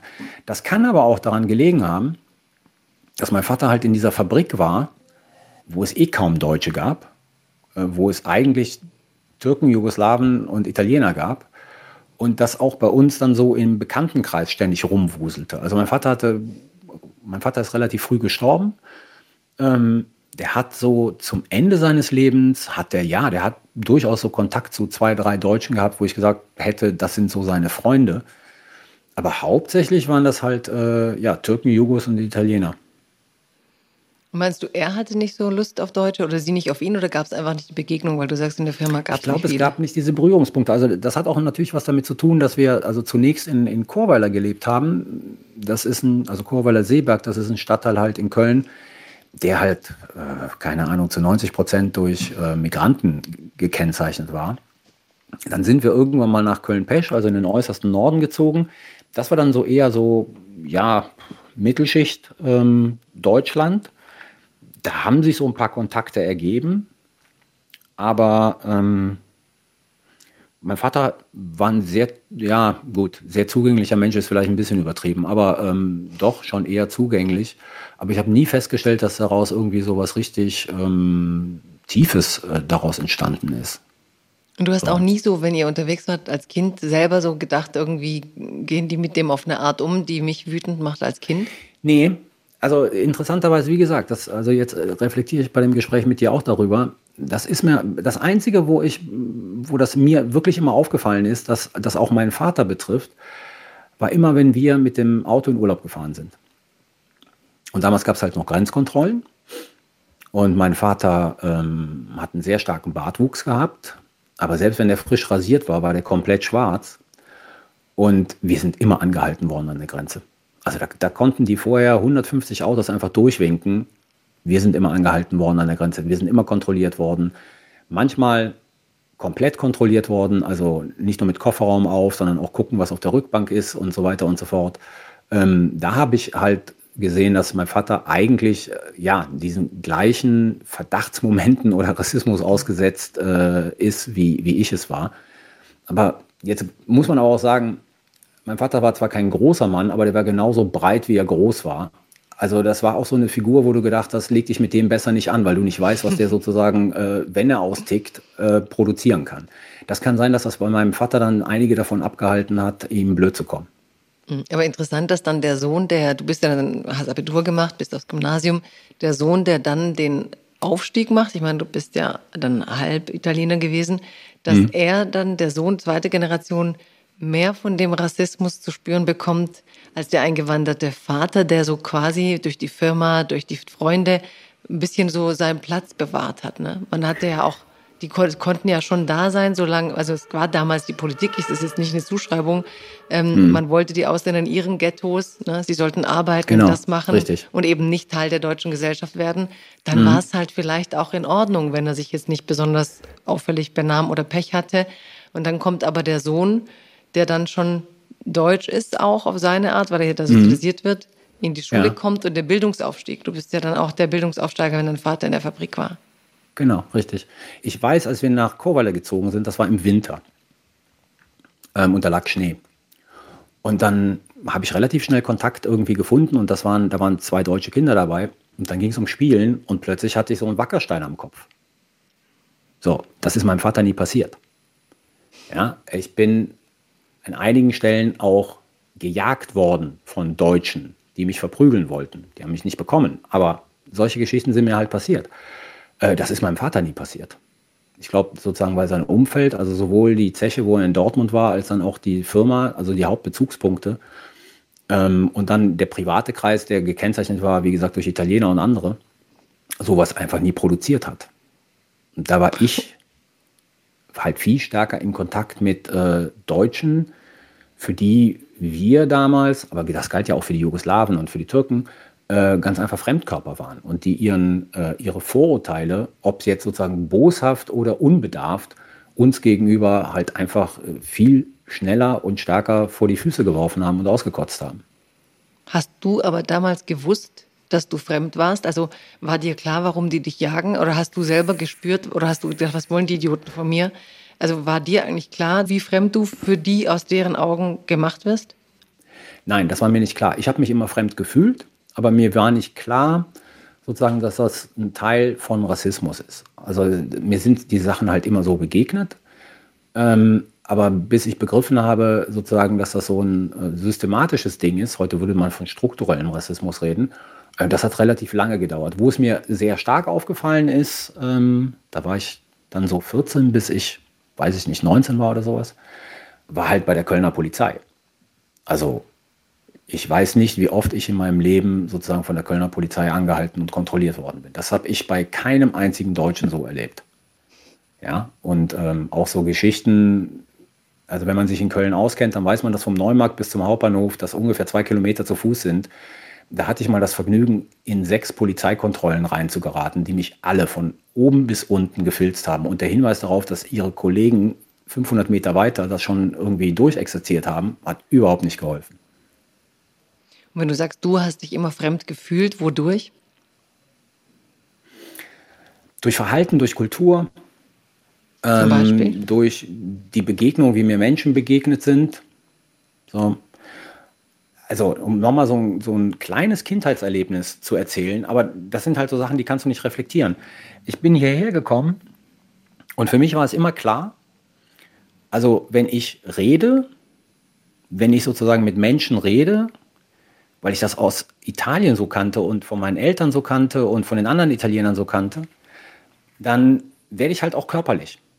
Also das heißt sozusagen, ich rede und lege jemanden sozusagen die Hand auf die Schulter. So. Und da war ich sieben oder sowas oder acht und dann ist man mir hier begegnet. Das, macht, das machen wir hier nicht. Dann habe ich mich halt zurückgenommen. Seitdem mache ich das nicht mehr. Ja, also solche Geschichten sind mir begegnet. Und das, das war halt für mich alles nicht so zu verstehen, aber das war halt alles wie irgendwie, ich war laut, ich wurde dann halt immer gemaßregelt, dass ich zu laut bin und all diese Geschichten, wo ich dann halt gemerkt habe, die Art und Weise, wie ich bin, die ich für mich, glaube ich, darauf zurückgeführt habe, dass ich aus, äh, also italienische Wurzeln habe und damit eine gewisse Sozialisation, die kommen halt in Deutschland nicht gut an. War das dann die Wut? Also wenn du sagst, du warst so wild und wütend? Ja, die Wut kam irgendwann mal später dazu, als ich halt eben so dieses Gefühl hatte, irgendwie, man, man kommt hier in dieser Gesellschaft nicht an. Ne? Also man wird nicht akzeptiert. Aber du warst auf dem Gymnasium und hattest trotzdem das Gefühl, du kommst nicht an? Ja, ich war auf dem Gymnasium und hatte trotzdem teilweise das Gefühl, du kommst nicht an, ja, klar. Wir waren ja nicht viele. Also ich glaube, in, in, in meinem Mathe-Leistungskurs gab es einen Polen und mich, so von 28. Also ich habe zu einer Zeit Abitur gemacht, ich glaube 87 war das. Also ich glaube, da waren wir in einem Jahrgang von 110, die Abitur gemacht haben, waren wir vier Nicht-Deutsche. Zwei Türken, der Pole hat der Pole Abitur gemacht? Weiß ich nicht. Aber wenn, dann der Pole und ich. So. Ich bin auf eine Uni gegangen. Wer Köln kennt, weiß, dass die, das Philosophikum ist so ein super hässlicher Bau, aber da gibt es so eine Art Atrium, wo sich die Studierenden halt treffen, ähm, wenn sie keine Seminare haben, um dort Kaffee zu trinken oder zu quatschen. Da waren keine äh, Kinder, also Erwachsene mit Migrationshintergrund. Als ich dann 93 an der Uni Köln angefangen habe zu arbeiten, da war dieses Atrium voll von irgendwelchen erwachsenen Studierenden mit Migrationshintergrund. Aber als ich das gemacht habe, da, da, war, da konntest du uns an einer Hand abzählen. Ja, also statistisch, ich habe ja 97 angefangen zu studieren. Da war ich damals, glaube ich, auch noch 0,03 Prozent an der Universität. Also ja. Arbeiterkind plus äh, Migrationsgeschichte. Ich glaube, das, also es hat schon noch ewig gedauert und interessant ist auch, was du sagst, dass der andere war Pole. Also das ist, heute geht Rassismusdebatte ja oft auch entlang der Hautfarbe und ja. dass es aber in Deutschland eben diese ganzen Jahrzehnte gab, wo das ähm, eben für Menschen galt, die für heute dann als weiß beschrieben werden ja. in den Rassismusdebatten, die aber jahrzehntelang eigentlich in weiten Teilen ganz das abbekommen haben, was dieser Rassismus ist. Aber ähm, ich finde es interessant, dass du, weil du warst dann fünf, kamst zurück und dass bei dir aber dieses Fremdheitsgefühl so stark war, dass du wusstest, irgendwas in dir ist anders und die mhm. Art, wie sie es nicht annehmen oder sich herausnehmen, dich Maß zu regeln. Ne? Wir machen das nicht. Ne? Also mhm. die sagen nicht, cool, der macht das, ist eine nette Erfahrung, wie es heute schon eher ist, glaube ich, dass ja. Leute offener sind, sondern du hast hier dich gegen das verhalten, was bei uns, ich würde echt sogar in Anführungsstrichen Sitte ist sagen. Ne? Das war so die ja, Stimmung. Ja, genau, Sitte. Das ist das Wort, das mir gefehlt hat. Mhm. Nochmal hinzuzufügen, weil du gerade sagst, ähm, Menschen mit anderer Hautfarbe. Es ist, glaube ich, nicht zufällig gewesen, und die war auch beim Abitur dabei, die hatte ich, die hatte ich jetzt unterschlagen, dass im Prinzip von Anfang an meine engste Bezugsperson in der Grundschule ein Mädchen war, dessen Mutter Niederländerin war und dessen Vater zwar Portugiese, aber aus Goa war, also dunkelhäutig, und die selber dunkelhäutig war. Also ich bin in diese Grundschule reingegangen und ich glaube, am dritten Tag hatten wir uns gefunden und haben dann auch wirklich jahrelang zusammen verbracht. Das hat auch also was damit zu tun, dass sie, glaube ich, das gleiche Gefühl hatte und aufgrund ihrer, äh, ihrer Hautfarbe da sicherlich noch mehr Erlebnisse äh, hatte als ich. Ja, man passt dann auch irgendwie auf sich auf. Ne? Also genau, ich, richtig, also so war das nämlich. Irgendwie, weil man versteht das ja, was die anderen überhaupt nicht wahrnehmen in ihrer ganzen ja. Ignoranz. Und ich, was ich auch interessant finde, du hast auch so über die Behörden, die Polizei, ne? du hast ja auch wahrscheinlich studiert, diese ganze Abschreckungskultur der deutschen Behörden. Mhm. Wenn ihr Gastarbeiter wart, wart ihr auch auf Duldungsbasis da. Ja, absolut. Absolut. Und bist du dann mit deinem Vater in die Behörden und hast die Papiere mitverlängert oder konnte er gut Deutsch? Nee, mein Vater konnte sehr gut Deutsch. Der hatte irgendwie, ah. der, der hat, als er in die Zeche gegangen ist, hatten die irgendwie Deutschkurse angeboten. Da hat er sich reingesetzt und dann hat er meine Mutter kennengelernt und äh, über die hat er dann auch noch besser Deutsch gekonnt. Also der konnte schon sehr gut Deutsch. Ich habe ich hab in der Beziehung meinen Eltern nicht helfen müssen. Meine Erfahrung mit den deutschen Behörden fing in dem Moment an, in dem ich sozusagen ähm, selber unterschriftsberechtigt war und dann halt Sachen machen musste. Ja. Und, und da hast du, du hast dich auch einbürgern lassen dann irgendwann. Das kam relativ spät. Das kam erst mit, ähm, ich weiß nicht, 28 oder 29. Aber der erste Versuch, ähm, den ich gemacht habe mit 18 oder 19 oder 20, weiß ich nicht mehr, oder vielleicht auch 21, der ist halt krachend an der deutschen Bürokratie gescheitert, weil damals in Köln laut Aussage der Frau, die äh, meinen Antrag hätte entgegennehmen sollen, eine Einbürgerung drei Jahre gedauert hätte. Und ich hatte äh, eine, eine Freundin im Studium, Türkin aus Duisburg, die hatte, glaube ich, mit 16 oder 17 ihren Antrag in Duisburg eingereicht und die war mittlerweile 22 und hatte aus Duisburg noch immer nichts gehört, ob das jetzt irgendwie vorangeht oder nicht. Und das fand ich so unglaublich, dass ich gesagt habe, ja gut, dann lasse ich mich nicht einbürgern. Mit 28 habe ich es dann gemacht. Und damals aus beruflichen Gründen, ne? Genau, damals aus beruflichen Gründen, weil ich halt äh, Beamter des Landes Nordrhein-Westfalen geworden bin. Und das ging damals nur mit dem deutschen Pass. Und deswegen musste ich mir so schnell wie möglich einen deutschen Pass besorgen. Also es war sozusagen äh, was Pragmatisches dabei, aber letzten Endes war es auch der Punkt, äh, sozusagen, naja gut, ich bin hier, mein Lebensmittelpunkt ist hier. Ähm, damals war ähm, mein erstes Kind gerade geboren. Ähm, der Lebensmittelpunkt ist hier, weil die Kinder hier sein werden und dann, dann geh den Schritt. Ja? Und mhm. geh den auch sozusagen in der Überzeugung, zu sagen, du bist halt ein Deutscher mit italienischen Wurzeln. Aber da war der Pragmatiker noch ganz zart in dir angelegt, habe ich so das Gefühl. Ja, der hat da, sich erst äh, durch, durch viele harte, bittere Lebenserfahrungen entwickelt. Und ähm, als du das dann äh, dir diesen Pass holen musstest, wo war der Wütende, Carlo? Ne, der Wütende war, dass ich meinen Italienisch nicht behalten durfte. Dass mhm. ich den abgeben musste. Damals äh, die, diese Staatsbürgerschaftsregelung, die unter der Schröder-Regierung äh, getroffen worden ist, die galt ja nur für Geborene, Neugeborene. Und ich fand das absurd, dass ich keine zwei Pässe behalten konnte, weil natürlich irgendwie, also der Italiener in mir ist da und der ist halt nicht ähm, sozusagen klein, sondern der ist schon relativ ausgeprägt. Und ich dachte, also wenn ich schon mich beiden Kulturkreisen, ja, Kulturkreis ist vielleicht übertrieben, wenn ich mich beiden Ländern irgendwie sehr stark verbunden fühle, wäre es eigentlich ein cooler Ausdruck, beide Pässe zu haben. Aber das war nicht möglich. Ich musste meinen italienischen abgeben. Witzig, ich finde zum Beispiel Kulturkreise einfacher als Länder. Ja. Weil ich immer so denke, eigentlich bin ich ja gebunden an die Menschen, wie sie reden, wie sie singen, was sie mögen. Ja. Und gar nicht so sehr an die Grenze und den Pass. Das stimmt. Ähm, und das heißt aber, irgendwann der Wütende war irgendwann weg, oder? Durch diese Erfolge, durch deinen dein Platz in der Gesellschaft, durch dein Leben, das du dir aufgebaut hast. Irgendwann ist ja die Wut stiller geworden dann. Also die Wut ist irgendwann stiller geworden, aber das hat nichts mit Erfolg zu tun und ähm, das hat was mit einer Einstellung zu tun. Und meine Einstellung ist sehr schon sehr stark davon geprägt zu sagen, es ficht mich nicht an.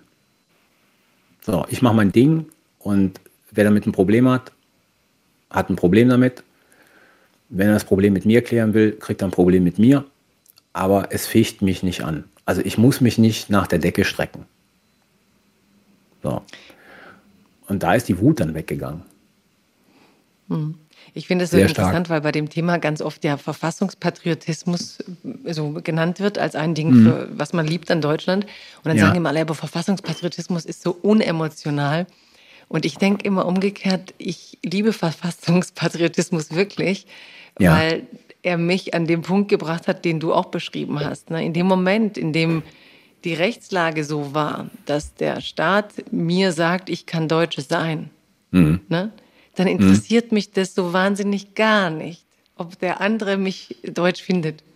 Genau, weißt du so? Richtig. Für mich war das so krass befreiend, dass die Verfassung mir alle Rechte gab, denn eben die Einwanderer war, es war, wie du sagst, Duldungen, ne?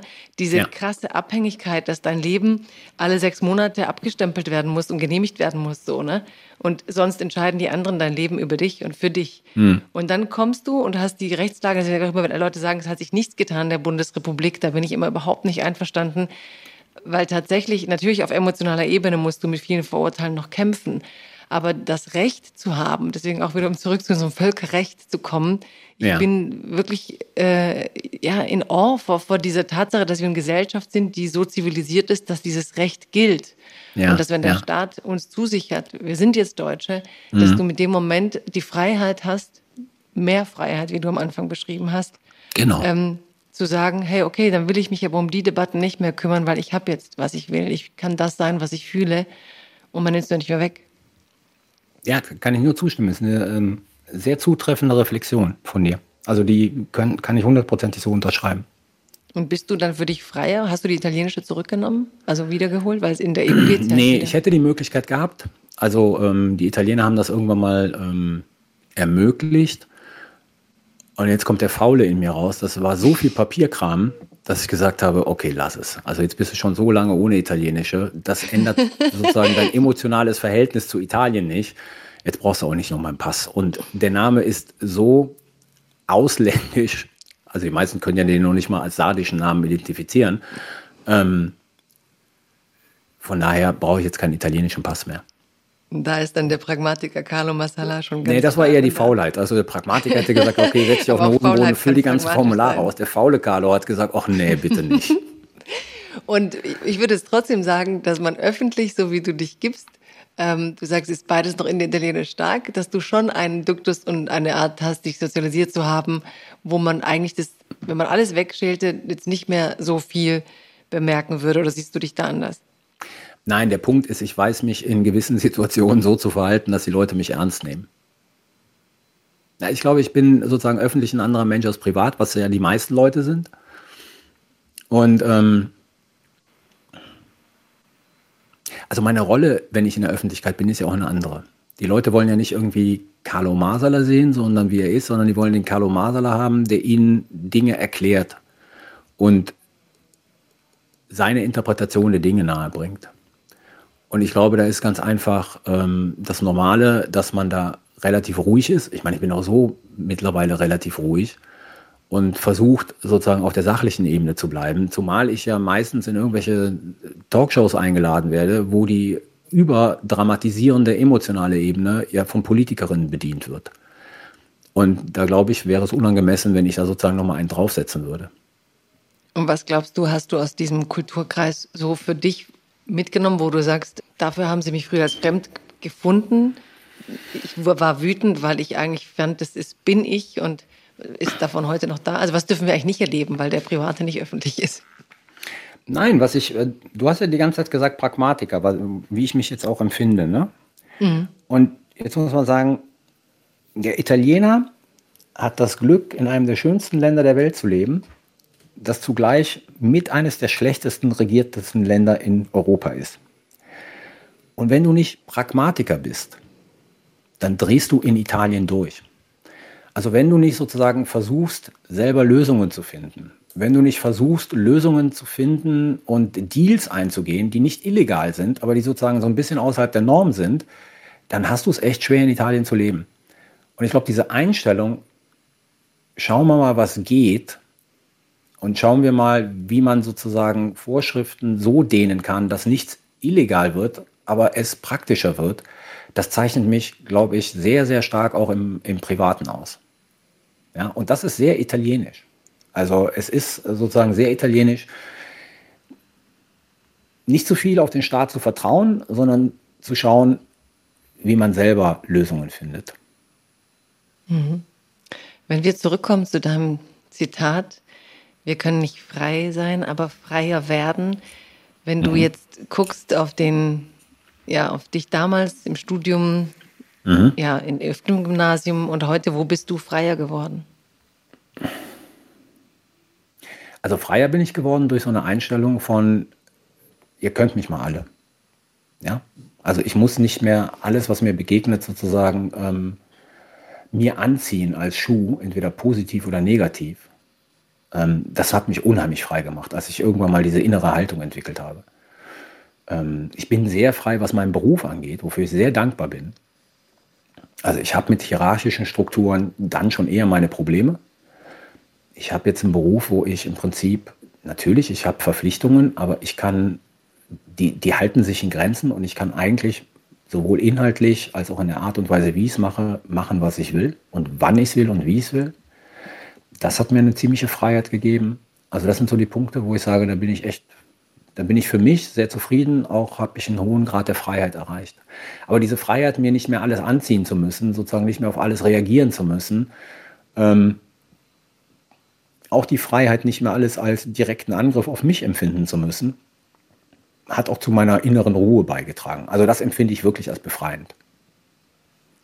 Und dann die letzte Frage, ist dann diese heftige Reaktion, die du teilweise dann auch auf Twitter so mitbekommst, fühlst du dann manchmal, dass das ein Verlust von Freiheit ist oder dass du da wieder irgendwie um deine Freiheit kämpfen musst, wenn die Welt um dich herum, wenn auch digital, aber so funktioniert, dass sie dich ja eigentlich von allen Seiten umzingeln und angehen und irgendwie dich auch wieder zähmen wollen, hat man manchmal den Eindruck?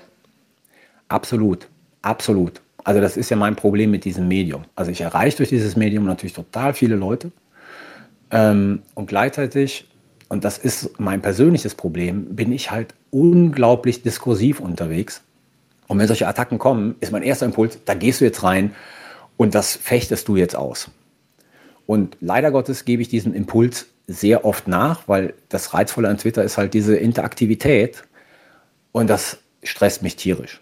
Und das, das ärgert mich dann auch, dass ich denke, du bist ein Vollidiot, dass du das jetzt auch gemacht hast. Also da, da wird Freiheit eingeschränkt. Ja, da wünsche ich mir die Gelassenheit zu sagen, okay, was soll's dann? Posten halt irgendwelche Idioten darunter, irgendwelche Sachen und beleidigen dich persönlich oder bezeichnen dich als Kriegstreiber. Warum soll dich das jetzt sozusagen so wütend machen, äh, dass du sagst, das kann ich so nicht stehen lassen. Ich muss da jetzt irgendwie in die Diskussion gehen. Da muss ich vielleicht noch was lernen. Ja, aber ich habe großes Vertrauen, wenn ich deine Freiheitsentwicklung sehe, dass du das lernen wirst und wir dich da nicht vermissen müssen. Ich, ich verstehe das nur zu gut. Ähm, aber ich muss sagen, ich bin aber schon länger da. Ich bin da, glaube ich, seit 2009, keine Ahnung, viel zu lange mhm. und in den letzten Jahren sehr intensiv. Und ich habe das wirklich irgendwann so als Übung genommen, wie Leute, die sagen, wenn du ungeduldig bist, dann musst du die lange Schlange vor der Kasse als Trainingsground verstehen. So. Ja, und ja. ich bin auch so wie du, also ne, auch sehr interaktives, soziales, äh, so mediterranes Umfeld. Und ich reagiere halt total auf Menschen und mag das. Und, äh, und auf Twitter irgendwann habe ich auch gedacht, so, nee, du nicht. Und nee, dir genau. nicht. Und dieses ja. Kriegstreiber, das fand ich auch so krass, weil du ja eigentlich kämpfst dafür, dass Menschen ihr Leben schützen dürfen. Und genau, dann wirst richtig. du so pervertiert und es steht dann irgendwie öffentlich da. Ist ja nochmal mehr als mhm. eine persönliche Beleidigung. Ähm, ja, und dann irgendwie auch mal zu sagen, man darf muten, man darf blocken, was ich sehr selten mache, und man darf, ähm, man darf sich die Freiheit nehmen, so wie du es so schön bei den anderen gesagt hast, the art of not giving a fuck. Ja, genau. Also zum Blocken, ich habe mal nachgeguckt, äh, am Anfang des Krieges hatte ich irgendwie so um die 220 Leute geblockt. Ähm, ich bin jetzt, glaube ich, bei 2500.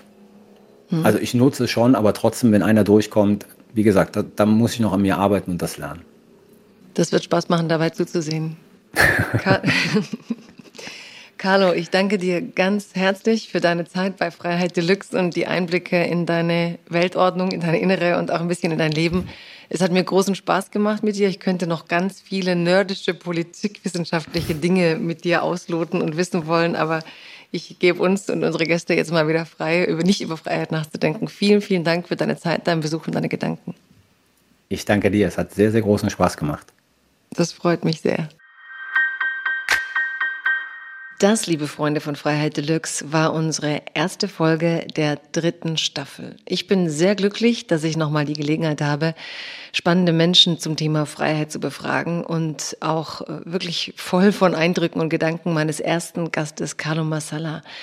Ich hoffe, euch hat das viel gebracht, denn mehr oder minder treibt uns dieser Krieg ja alle um und mehr oder minder habe ich immer das Gefühl, dass es uns überfordert und man auch manchmal nicht so genau versteht, was da alles auf dem Spiel steht, wie in welche Richtung sich die Welt eigentlich bewegt. Ich meine, wir leben alle gerade, es ist unsere Gegenwart und sie ein Stück weit potenziell zu historisieren, das hat mir viel Spaß gemacht hier mit Carlo Massala, jenseits von normalen Militärstrategien auch mal wirklich zu gucken, was heißt das eigentlich für die sogenannte Weltordnung, auch so ein abstrakter Begriff, den ich oft nicht einordnen kann, der aber am Ende eine größere Rolle in unser aller Leben spielt, als wir vielleicht denken. Ich habe viel gelernt von ihm, ich höre Carlo Massala wirklich gerne zu, gerade weil er seine Thesen so präsentiert, dass man nachhaken kann, nachfragen kann, dass man in Frage stellen kann und muss und trotzdem sehr viele Informationen bringt und kriegt, die, die man so vielleicht ohne ihn so schnell nicht gefunden hätte.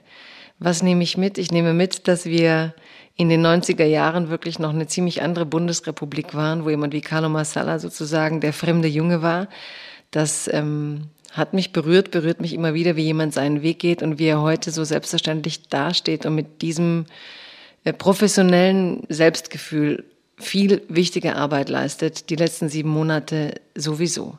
Ich hoffe, es hat euch großen Spaß gemacht. Ihr könnt natürlich auch noch mal reinhören in unsere anderen Ukraine-Folgen. Da ist die Folge mit Katja Petrovskaya, Juri Andruchowitsch und Timothy Snyder. Das ist unser Ukraine-Spezial. Ich habe aber auch ein ganz wichtiges, für mich wichtiges Gespräch mit Goline Atay geführt. Die Korrespondentin war in Russland und wo wir eigentlich genau kurz bevor der Krieg, glaube ich, in dieser Dimension ausbrach, sehr intensiv darüber geredet haben, wie die letzten Jahre gelaufen sind, warum es zu diesen Entwicklungen kam, was Fake News sind, was Desinformation sind. Alles spannende Folgen, in denen man viel über die Ukraine erfahren kann. Ich hoffe, es stimuliert euch, miteinander zu reden, euch mehr zu informieren, darüber nachzudenken, euch nicht abzuwenden. Und ich hoffe auch, dass wir euch nicht überfordern, sondern ihr weiter auf Twitter eure Gedanken und Eindrücke mit uns teilen könnt. Mein tolles Team sitzt da und antwortet, wann immer wir es schaffen. Und ja, let's be, let's stay, let's remain. Freiheit Deluxe. It's a new dawn, it's a new day. It's a new life for me. Freiheit Deluxe ist eine Produktion des Hessischen Rundfunks in Zusammenarbeit mit dem Börsenverein des deutschen Buchhandels.